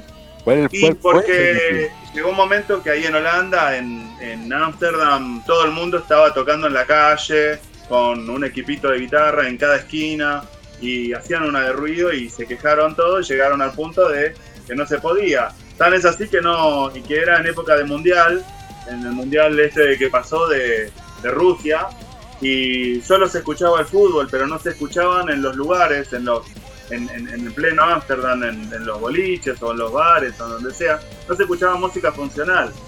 Y vos decís, ¿cómo? ¿No ponía música el, del, el de la barra? No, no podía, no estaba prohibido. Y entonces, nada, una cagada. Me fui a, para Stuttgart, que es en Alemania, y ahí hay un poco más de rock. Ahí vi un afiche de I Said Here. y después, nada más. No. Y vos, qué, qué- raro, ¿no? Que, como decías vos, con, con- tanta este, eh, apertura de, de- de- cabeza con respecto a la falopa y otras cuestiones, y se ponen tan hinchapelotas con, con un Sí, tipo que toca en la mucha, mucha publicidad, eh, mucha publicidad. Si bien esa apertura a la falopa, vos podías comprar un porro y fumarlo, eh, un porro ahí salía a 10 euros. Y 10 euros es, eh, para un medio pucho, es una cagada, es muchísima guita. Entonces, es como los bares, ¿viste? Vos te vas, te, te querés meter a un bar a ponerte en pedo y no podés porque está tan caro el escabio que preferís ir a tomarlo a un mercado, ¿viste? A comprar a un mercado y lo tomás afuera eh, porque tomarlo adentro es muy caro. Entonces ahí pasa lo mismo.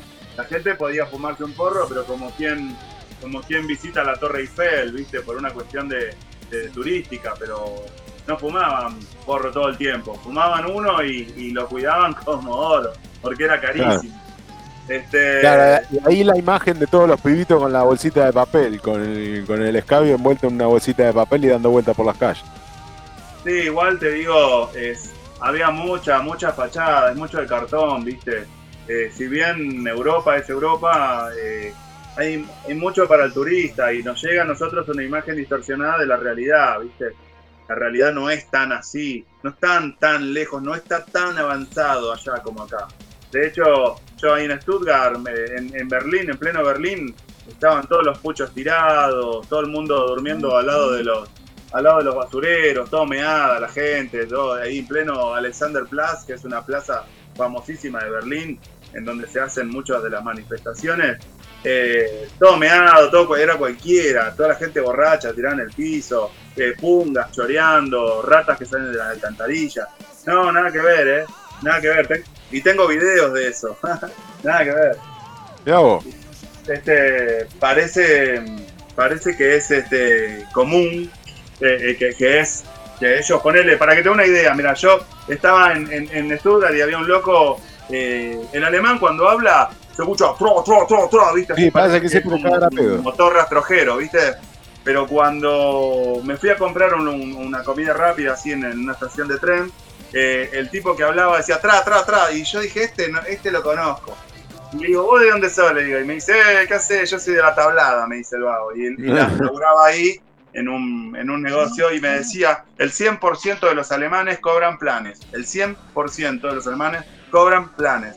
Esa es la pobreza cero, le dan plata.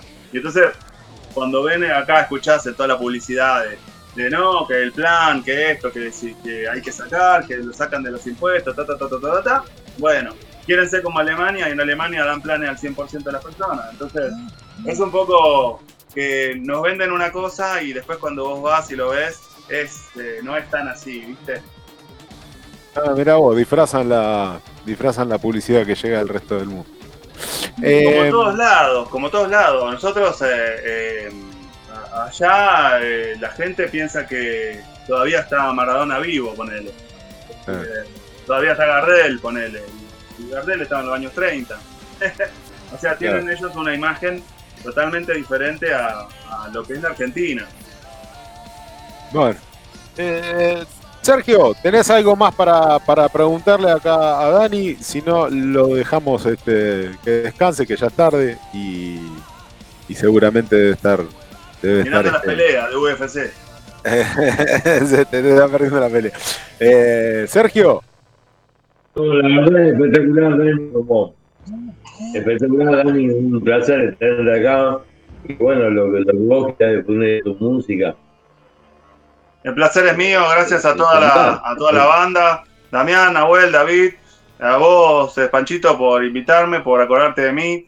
Aguante que se pudra. Y bueno, nada, les mando un saludo a todos, a todos los, los amigos que, que me siguen ahí en, en las redes, a Anita, a un montón de, de gente que está, mm, de que le avisé ahí por Facebook, seguro de estar conectado.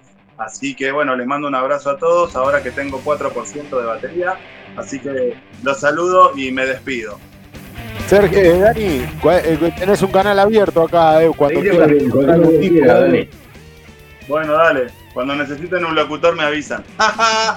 somos todos tuyos. chao, chao. Dani, gracias.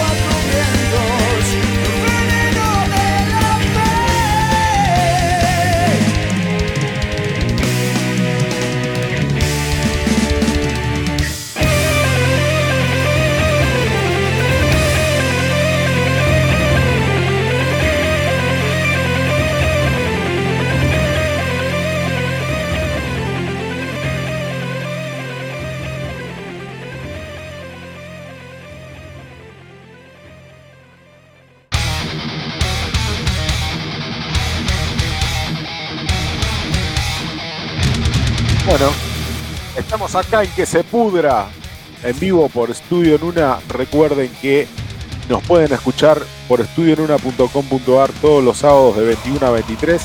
Asimismo, si no nos han podido escuchar en vivo, también nos pueden encontrar en Espacio 15 Centavos Producciones, en, eh, que se pudra, eh, ahí subido a Spotify eh, o en Anchor. Eh, siempre buscándonos por eh, eh, que se pudra en, en On Demand. Eh, gracias al Mago Mota por, por bancarnos en, en estudionuna.com.ar en este espacio que ha generado él y que hemos podido este, desarrollar este programa que hemos, estamos desarrollando ahora. Eh, lo tenemos a- también al muchacho este Álvaro que nos va a contar sobre algunas cuestiones. Eh, apertura sobre su sección y seguimos. Eh, sí, vamos a poner un blog en blanco y lo presentamos con ustedes. Álvaro, ¿sabes que perdí la apertura? Perdone. No, va- no va a volver a pasar, la tengo que buscar, ponele. Vamos a hacer de cuenta que ahí está sonando música. Acá debe decir eh, con ustedes Alba Rock. Chan, chan, chan, Alba. Rock, en que se pudra. Con ustedes de México, Álvaro en Alba Rock. Todo México vendrá. Buenas noches. Hola Álvaro. ¿Cómo se encuentran, amiguitos? ¿Qué onda, raza? Amiguitos metaleros. ¿Qué tal esa banda? Hoy le voy a hablar como en el norte. Así como hablan ahí, allá en, el, en Monterrey. Ah, bueno, no sé, pero vos tenés mucho dialecto acá con, con un cordobés y un, un santiagueño más o menos andá, pues bueno, ya, ya, no me pidas mucho más. Bueno, aquí también hay que variarle porque si no se aburre la banda. Mucha banda son, son re, re-. Bueno, mono, ¿de qué nos venís hoy? Decime, contame, decime, informar. Pues el día de hoy vamos a ir un poquito en la misma línea de lo que la semana pasada nos quedamos un poquito eh, sobre esto que les comentaba de bandas que no necesariamente están tocando géneros o estilos, están casados completamente con un, con un género, pero que por lo regular suelen hacer rock alternativo, rock bailable, yo así le digo, rock medio discoso, de ese que pues por lo regular tiene ciertas bases funk, como ya sabemos, este, pues el metal alternativo promedio de, principios de, la, de los 2000 como los Strokes y todas esas bandas, que de repente, de repente algunas de esas bandas tienen sonidos muy metaleros por sus influencias, porque los miembros en algún momento estuvieron tanto muy eh, influenciados como quizás fueron parte de bandas de metal. El caso de- del día de hoy es una de esas bandas, que justamente es Queens of the Stone Age, que eh, bueno, ellos se podría decir de alguna forma que son un tanto metal abiertamente porque pues tocan stoner, pero en general si, si lo ponemos o lo, lo comparamos con el de bandas como eh, Fumanchu, por ejemplo, en su momento, eh, pues eh, creo que se nota la diferencia, ¿no? Sí, sí, evidentemente Queens of the Stone Age va por una línea un poquito más alternativa, más pop, más comercial. eh, Más new, new metal. Exactamente, ¿No? de hecho, sí, exactamente, y por ahí, más o menos por esa época nace, porque al menos el primer álbum, el, el que vamos a escuchar, del que vamos a escuchar algunas canciones, nace más o menos en esa época del nu metal. Pero, eh, pues sí, también querían seguir manteniendo esa, es- esa esencia medio stoner. Hay que recordar que Josh Home, desde el 87, está súper sumergido en el mundo de los stoner. Él era el guitarrista de una de las bandas más legendarias del género, que fue Caius precisamente y pues ahora con esta banda pues vemos su esfuerzo por quererse mantener todavía dentro de los escenarios y no necesariamente los, los escenarios de ese género pero sí los escenarios de las bandas más mainstream dentro de lo que cabe el rock porque segu- seguido lo vemos a la par de bandas como Foo Fighters a la par de bandas de repente cuando llega a sacar algo como Monster Magnet va a llegar a salir algo así pero también lo vemos con bandas como bueno lo hemos visto en, eh, junto con The Mars Volta o en festivales que eh, o en colecciones de discos que pues los llegan a poner como dentro del mismo perfil. Y el día de hoy vamos a analizar esta, esta bandita. No sé ustedes qué les parece a ustedes les gusta a alguno de ustedes o les disgusta Queens of the Stone? Ah, a mí me encanta, boludo. A mí me encanta, a mí, a mí, a mí me gusta, eh, a mí me gusta el new metal. O sea, eh, puedo diferir con algún que otro amigo que me dice, no, no, pero el new metal ha venido para, porque eso de los raperos y qué sé yo. No, ciertamente para mí, para mí es, ha sido, ha sido un gran este, logro por parte de, los músicos que han querido innovar dentro del, del- dentro de lo que era el metal hasta ese momento.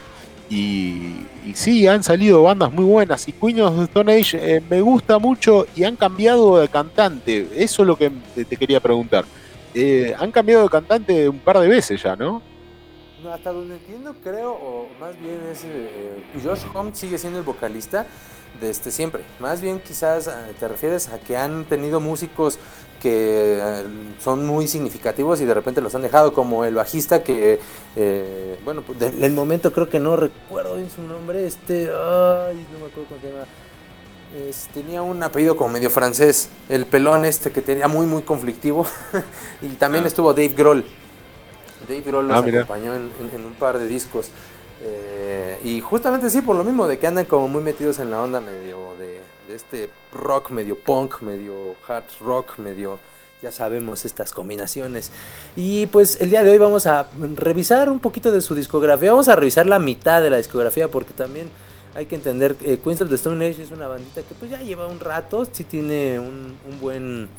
eh, un rato ya, una currícula bastante bien sólida y creo que vale la pena que le, le demos una, una revisada. Lo que vamos a escuchar, el primer, eh, bueno, la primer, el primer track que les voy a presentar el día de hoy es de 1998. Es de un álbum que tiene el mismo nombre que la banda, Queens of the Stone Sí. Age. Se llama Avon. No sé si lo quieren poner por ahí. ¿Lo tenés, David?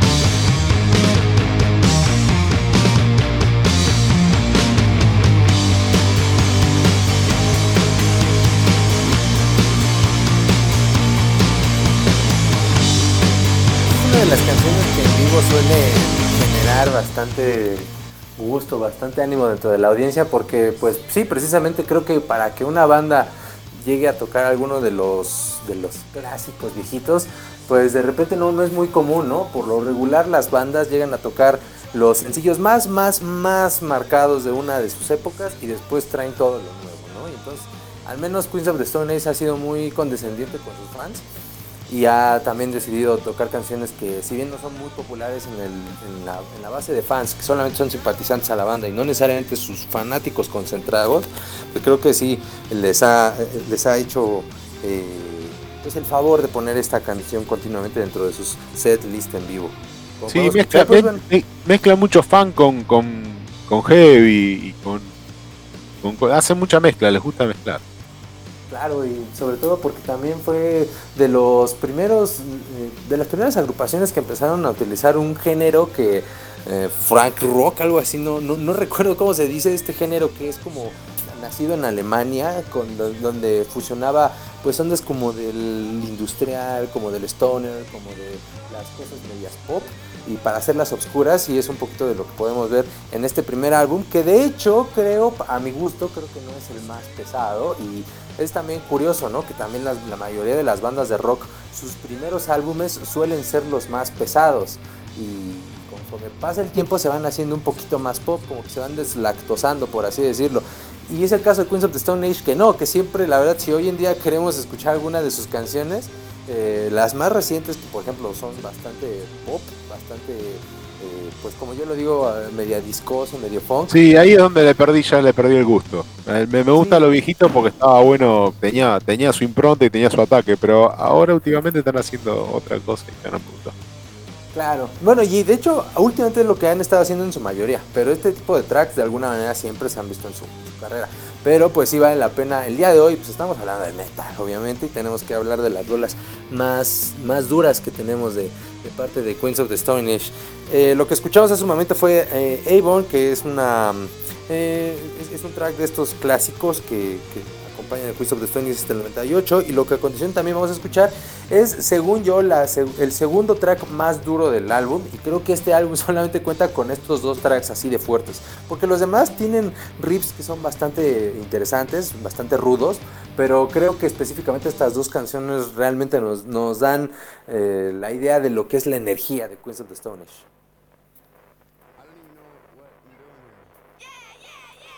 Perdón, ¿qué tema Álvaro? Regular John.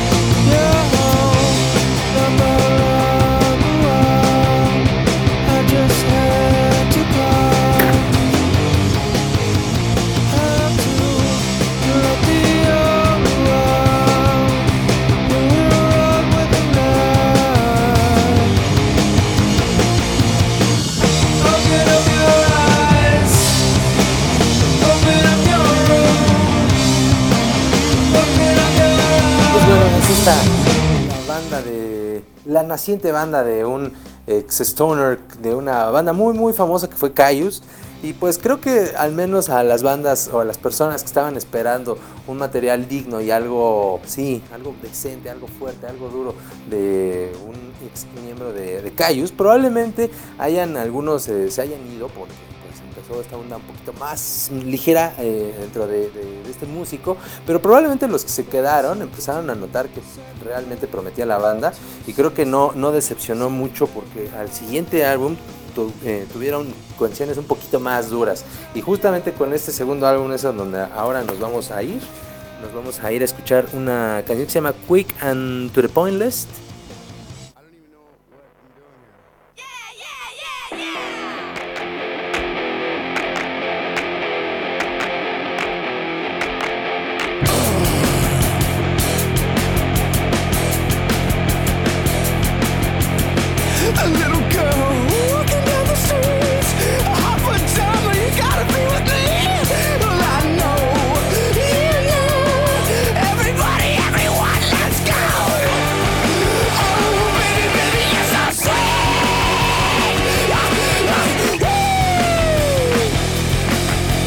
Es esta, eh, este segundo álbum en donde, bueno, que se llama Rated Air, eh, que es una pues sí, clasificación R, un poquito estaban jugando con que en ese momento estaban las clasificaciones para los videojuegos y para algunas películas. Eh, pues ellos utilizaron esto para denominar así este segundo álbum que está bastante más duro que el anterior. Y aquí es en donde un poquito lo que tú comentabas. No sé eh, si tú lo que querías decir más bien han tenido algunos vocalistas o algunos miembros que son un poquito como eventuales eh, y sí, en algún he visto, momento he visto otros otros sí he visto otros vocalistas que no me han gustado. Me gusta el rubio este ¿cómo es? Mark Lenigan hasta ahí yo después he escuchado otros que realmente no, no, han pegado con la banda. No, creo que también esta es una de estas bandas que em, me gustaría un poquito quizás en ese sentido, no sé si ustedes conozcan esta otra banda, la comparo un poquito con From First to Last, que también es una banda que eh, prácticamente son es, el mismo tipo, que ha estado pues de necio, sí queriendo hacer que su banda eh, eh, florezca a través de los a través de los años y en un principio tocaba una especie de eh, post hardcore después le empezó a meter un poquito como al screamo le empezó a meter un poco al madcore y en estos últimos tiempos le ha metido un poco como al eh, avant-garde le ha metido como varias cosas. De hecho de esa banda salió Skrillex. Entonces un poquito me gusta comparar a Queens of the Stone Age con From First to Last porque es el esfuerzo de incansables individuos que pues, quieren seguir viendo su banda viva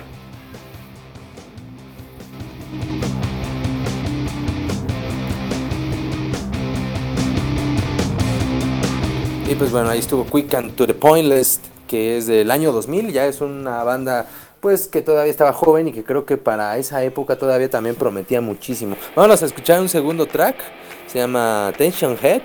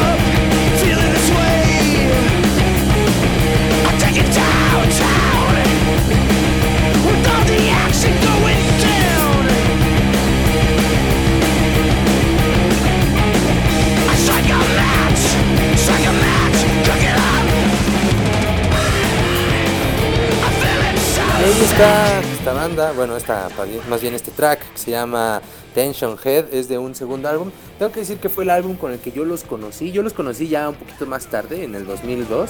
Precisamente en algún momento estaba escuchando en radio, aquí en la Ciudad de México existía una estación llamada Radioactivo.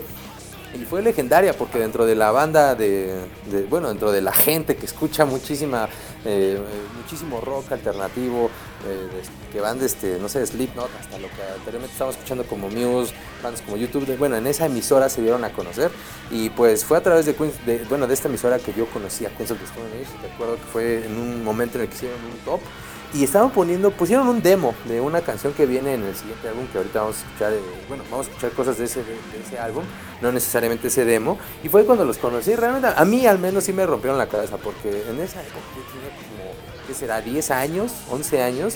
eh, estaba escuchando un- o buscando música en, en- en el radio y cuando escuché eso me detuve, eh, me rompió la cabeza. Creo que cuando los presentaron eh, fue lo primero que, que alcancé a, escribir fue Queens of the Stonehenge, porque en ese entonces no sabía muy bien inglés y, y recuerdo que alguien en la escuela había hablado de Stonehenge y pensé que así se llamaba la banda. Ya después ya no era. Stonehenge. Exacto.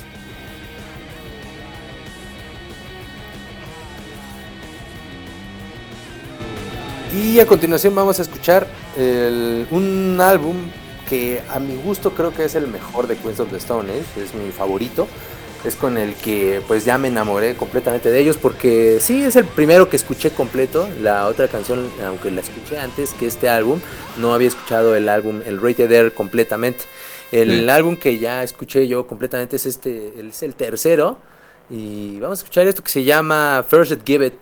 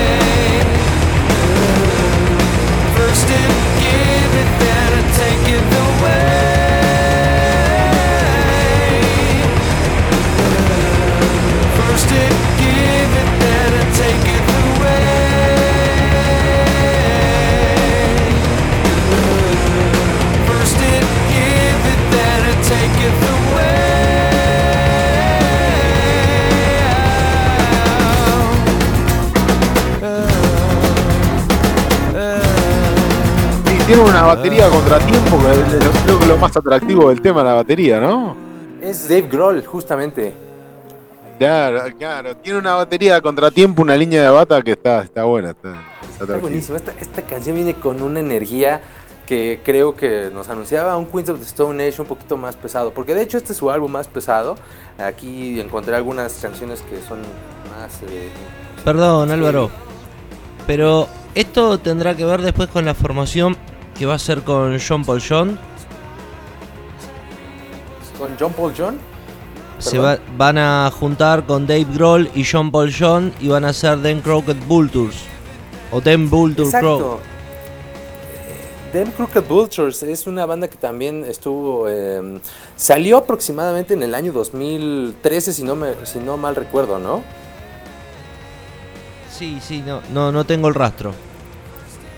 Them Crooked Vultures es una banda que sí, justamente, eh, no le puse yo mucha atención, pero justamente nace de la, de la colaboración que tuvo eh, con Dave Grohl y Alan Jones, que justamente también han estado ahí participando. Eh, Alan Johans, perdón. Que, bueno, él es em, también el- un- más bien un ingeniero de sonido que no sé si ustedes a lo mejor lo han, lo han conocido, porque él es chileno. No. No, no, no, no. involucrado con ello. No, no, no, no estoy tan, tan, tan profundamente metido con, con Queen of, the Stone Age, no estoy metido a full. No fue una. Ciertamente entró dentro de esta cantidad de bandas que me, me llamaron la atención en algún momento, pero tampoco he sido un gran fanático, ¿viste? Es No, que vos si escuchás esta, esta banda no solamente te vas a quedar con Queen of the Stone Age. Ya por ahí, eh, primero que nada, a ver, eh, Queen of the Stone Age es parte de una generación que es el, el Stoner, California. Incluso acá la banda argentina Los Natas compartió eh, estudio con, con Queen of the Stone Age. Pero por otro lado, tiene que ver con esta cuestión de que Josh Holm es un multifacético que toca en muchas bandas, ¿no? No solamente se queda con Queen of the Stone Age. Entonces ya la... Un poquito como Jack White. Claro, exactamente. ¿Qué es lo que estamos... ¿Qué, qué, escuchamos la banda o escuchamos a John Holm con la banda? Ya, ah, está bien. De hecho, es lo que también, ¿no? Es es constantemente, va- tiene de alguna manera varios proyectos que eh, podemos decir que también Queens of the Stone Age son varios proyectos porque también ha pasado por diferentes etapas con diferentes músicos, con diferentes propósitos. Está bien, es él, él. Es él con la, con la banda.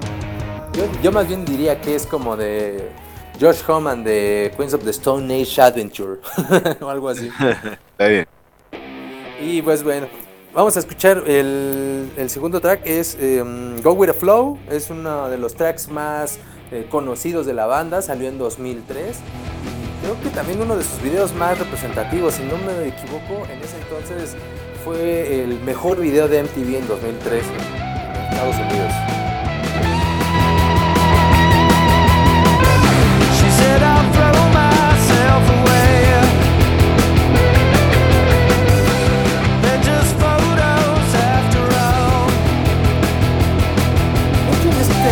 Esta banda, bueno, en este álbum podemos ver un poquito el gusto que Josh Home le tiene a algunas cosas mexicanas. De hecho, también eh, la- la- el track anterior tiene unas guitarras que pues eh, asemejan un poquito al mariachi. Tiene de hecho también unas, eh, unos audios que se oye como si estuvieran en una estación de radio y los presenta un locutor que habla en español. No estoy seguro con qué acento los presenta, pero bueno, él se presenta como Héctor Arturo de la Cruz eh, Cervantes de la Cruz Arroyo Rojas, algo así se llama ese Ah. locutor. Más mexicano imposible. Exacto, entonces está ahí. No, no sé si te digo si es mexicano, pero seguramente sí, porque lo hace un poquito como en esa ondita como media mariachi. Y pues bueno, ahí está, Go With a Flow.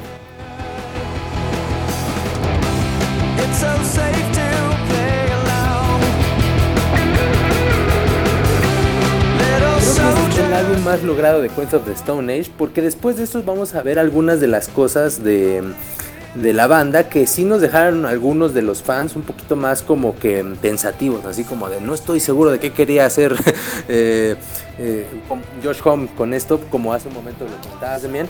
Eh, la, la canción que vamos a escuchar es una mm, que se llama In My Head, creo que es mi favorita de ese álbum.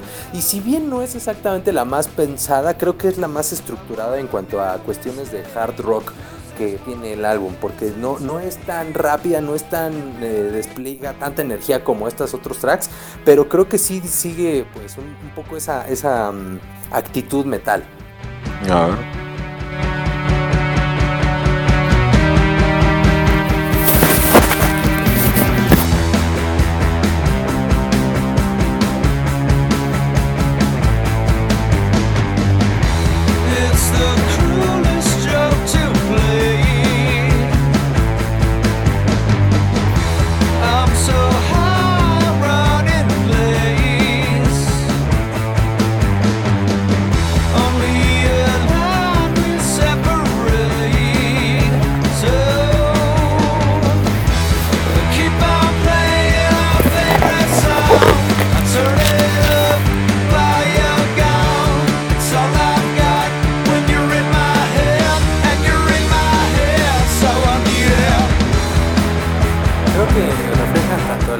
Como la angustia de la, de la voz de Josh Homme, nos refleja un, un sentimiento muy parecido, bueno, al menos desde mi perspectiva, al que puedo escuchar también en algunas bandas de rock, de metal, de- del pesado, de, ese que es rasposo.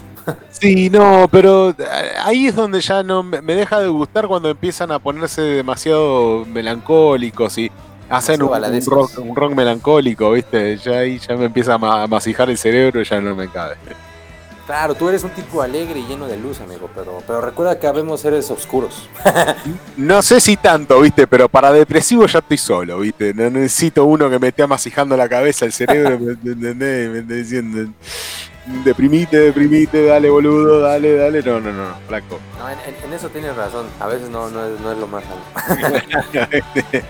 Ah, bueno, está bien, pero es una apreciación personal. Tampoco no digo que en algún momento no te pones a escuchar este cosas así. Eh, eh, eh, yo me imagino en el auto, viste, manejando en el auto y poniendo, poniendo Queen of Stone Age. y- y como que vas en el auto mirando el paisaje y escuchando. Uh, son de autopista, de playa. Claro, viste. Todo así. Lo que a continuación vamos a escuchar da nombre al segundo álbum, bueno, más bien, tiene, perdón, da nombre al primer track, al primer sencillo de ese álbum, de ese cuarto álbum que se llamó Lullabies to Paralyze. Y hace un momento ya estamos escuchando de fondo, se llama Little Sister. Aquí sí podemos escuchar un, no una melancolía, podemos escuchar una energía. Podemos escuchar malicia de esas guitarras.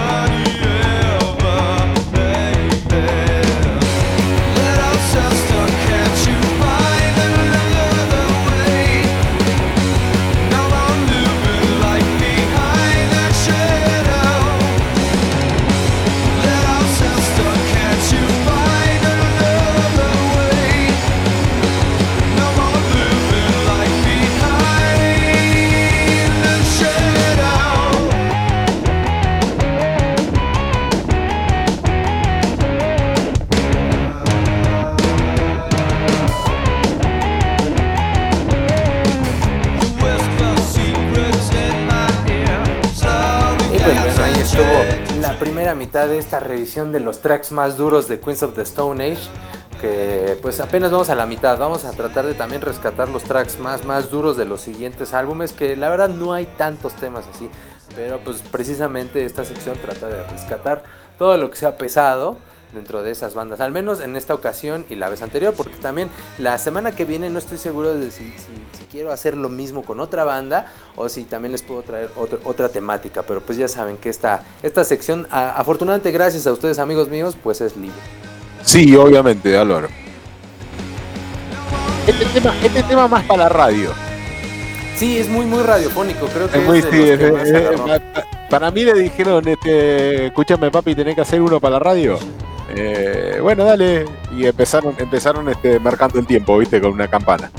Exactamente, estaban en el estudio y hicimos, a ver, ¿cómo vamos a hacer para que la gente en el estudio, eh, en, en el festival a donde vayamos a tocar, deje de ver a las otras bandas para venir a cantar nada más esta canción? Claro. Y a esa la masijaron en la radio como loco. Y de hecho, creo que ahí hay otra anotación que vale la pena hacer, no alrededor de Queens of the Stone Age, sino en general de las bandas. Creo que ah, ahí podemos, eh, podemos nosotros generar o desarrollar un filtro para detectar canciones que son mandadas a hacer con toda la comercialización y toda la... creo que podemos empezar por el beat. Creo que si uno identifica un beat, uno sabe identificar una canción comercial.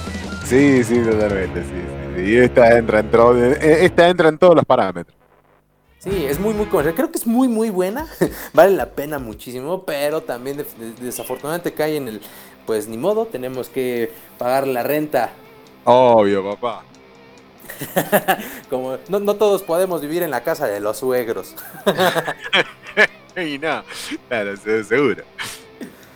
Eh, Pues bueno, pues ahí estuvo mi colaboración el día de hoy, amigos míos. Un abrazote hasta Argentina, de, de aquí de México. ¿Algo más que quieran que les diga cómo está la cosa por acá o algo? ¿Con qué tema nos vamos, Álvaro? Pues me gustaría mucho que nos fuéramos con algo de Caius para recordar un poquito lo que fue en su momento el buen Josh Home. No sé si quieran, no sé si tengan alguna alguna favorita eh, o podemos ir como, como- No, no sé, tirá la voz, decirle a David, David, a ver, David. Ahí estamos buscando. mi estimado David, pues lo que tú quieras de Caius, que creo que puede ser eh, One, Only- One Inch Man, puede ser.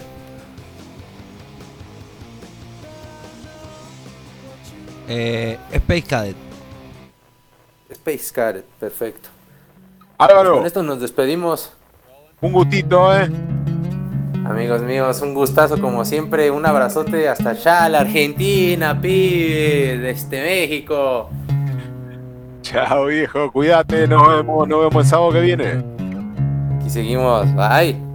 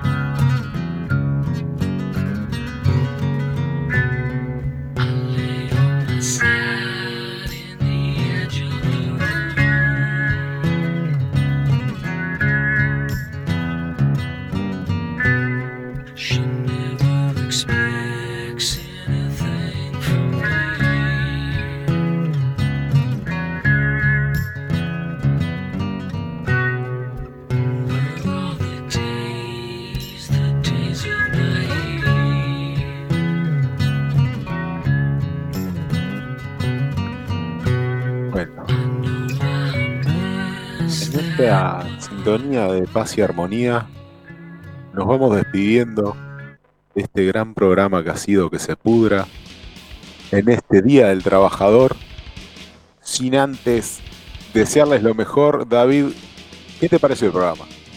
Pero un lujo, como siempre. La verdad que los invitados, una maravilla. Eh, Sergio, bueno, muy bien, igual. Eh, siempre ahí presente. Álvaro, como siempre. Un buen equipo, che. Sí, sí. Cada día mejor. Esto cada día se pule de una manera increíble. Este, bueno, recuerden este, que ahora en este momento nos están escuchando por estudioenuna.com.ar y si no en espacio 15 centavos producciones en Spotify subido próximamente en las próximas horas. Este, nos van a poder escuchar en cualquier momento cuando se les cante. Se les cante. Señoras y señores, eh, os dejo con un tema que quiero que escuchen y que escuchemos recordando al gran Osvaldo Civile que se nos ha partido un día de abril, el 28 de abril de 1999. Eh, un laburante de la música toda porque ha generado cosas eh, a partir de TV8 y de Orcas que han marcado la historia del trash en la Argentina y los dejo con un tema que habla de la falsa fe y de la religión, eh, que lo- los desastres que ha hecho la religión en en el mundo todo. Eh, los dejo hasta el próximo sábado a las 21 y ha sido un placer y los dejo con este temita y hasta el próximo sábado.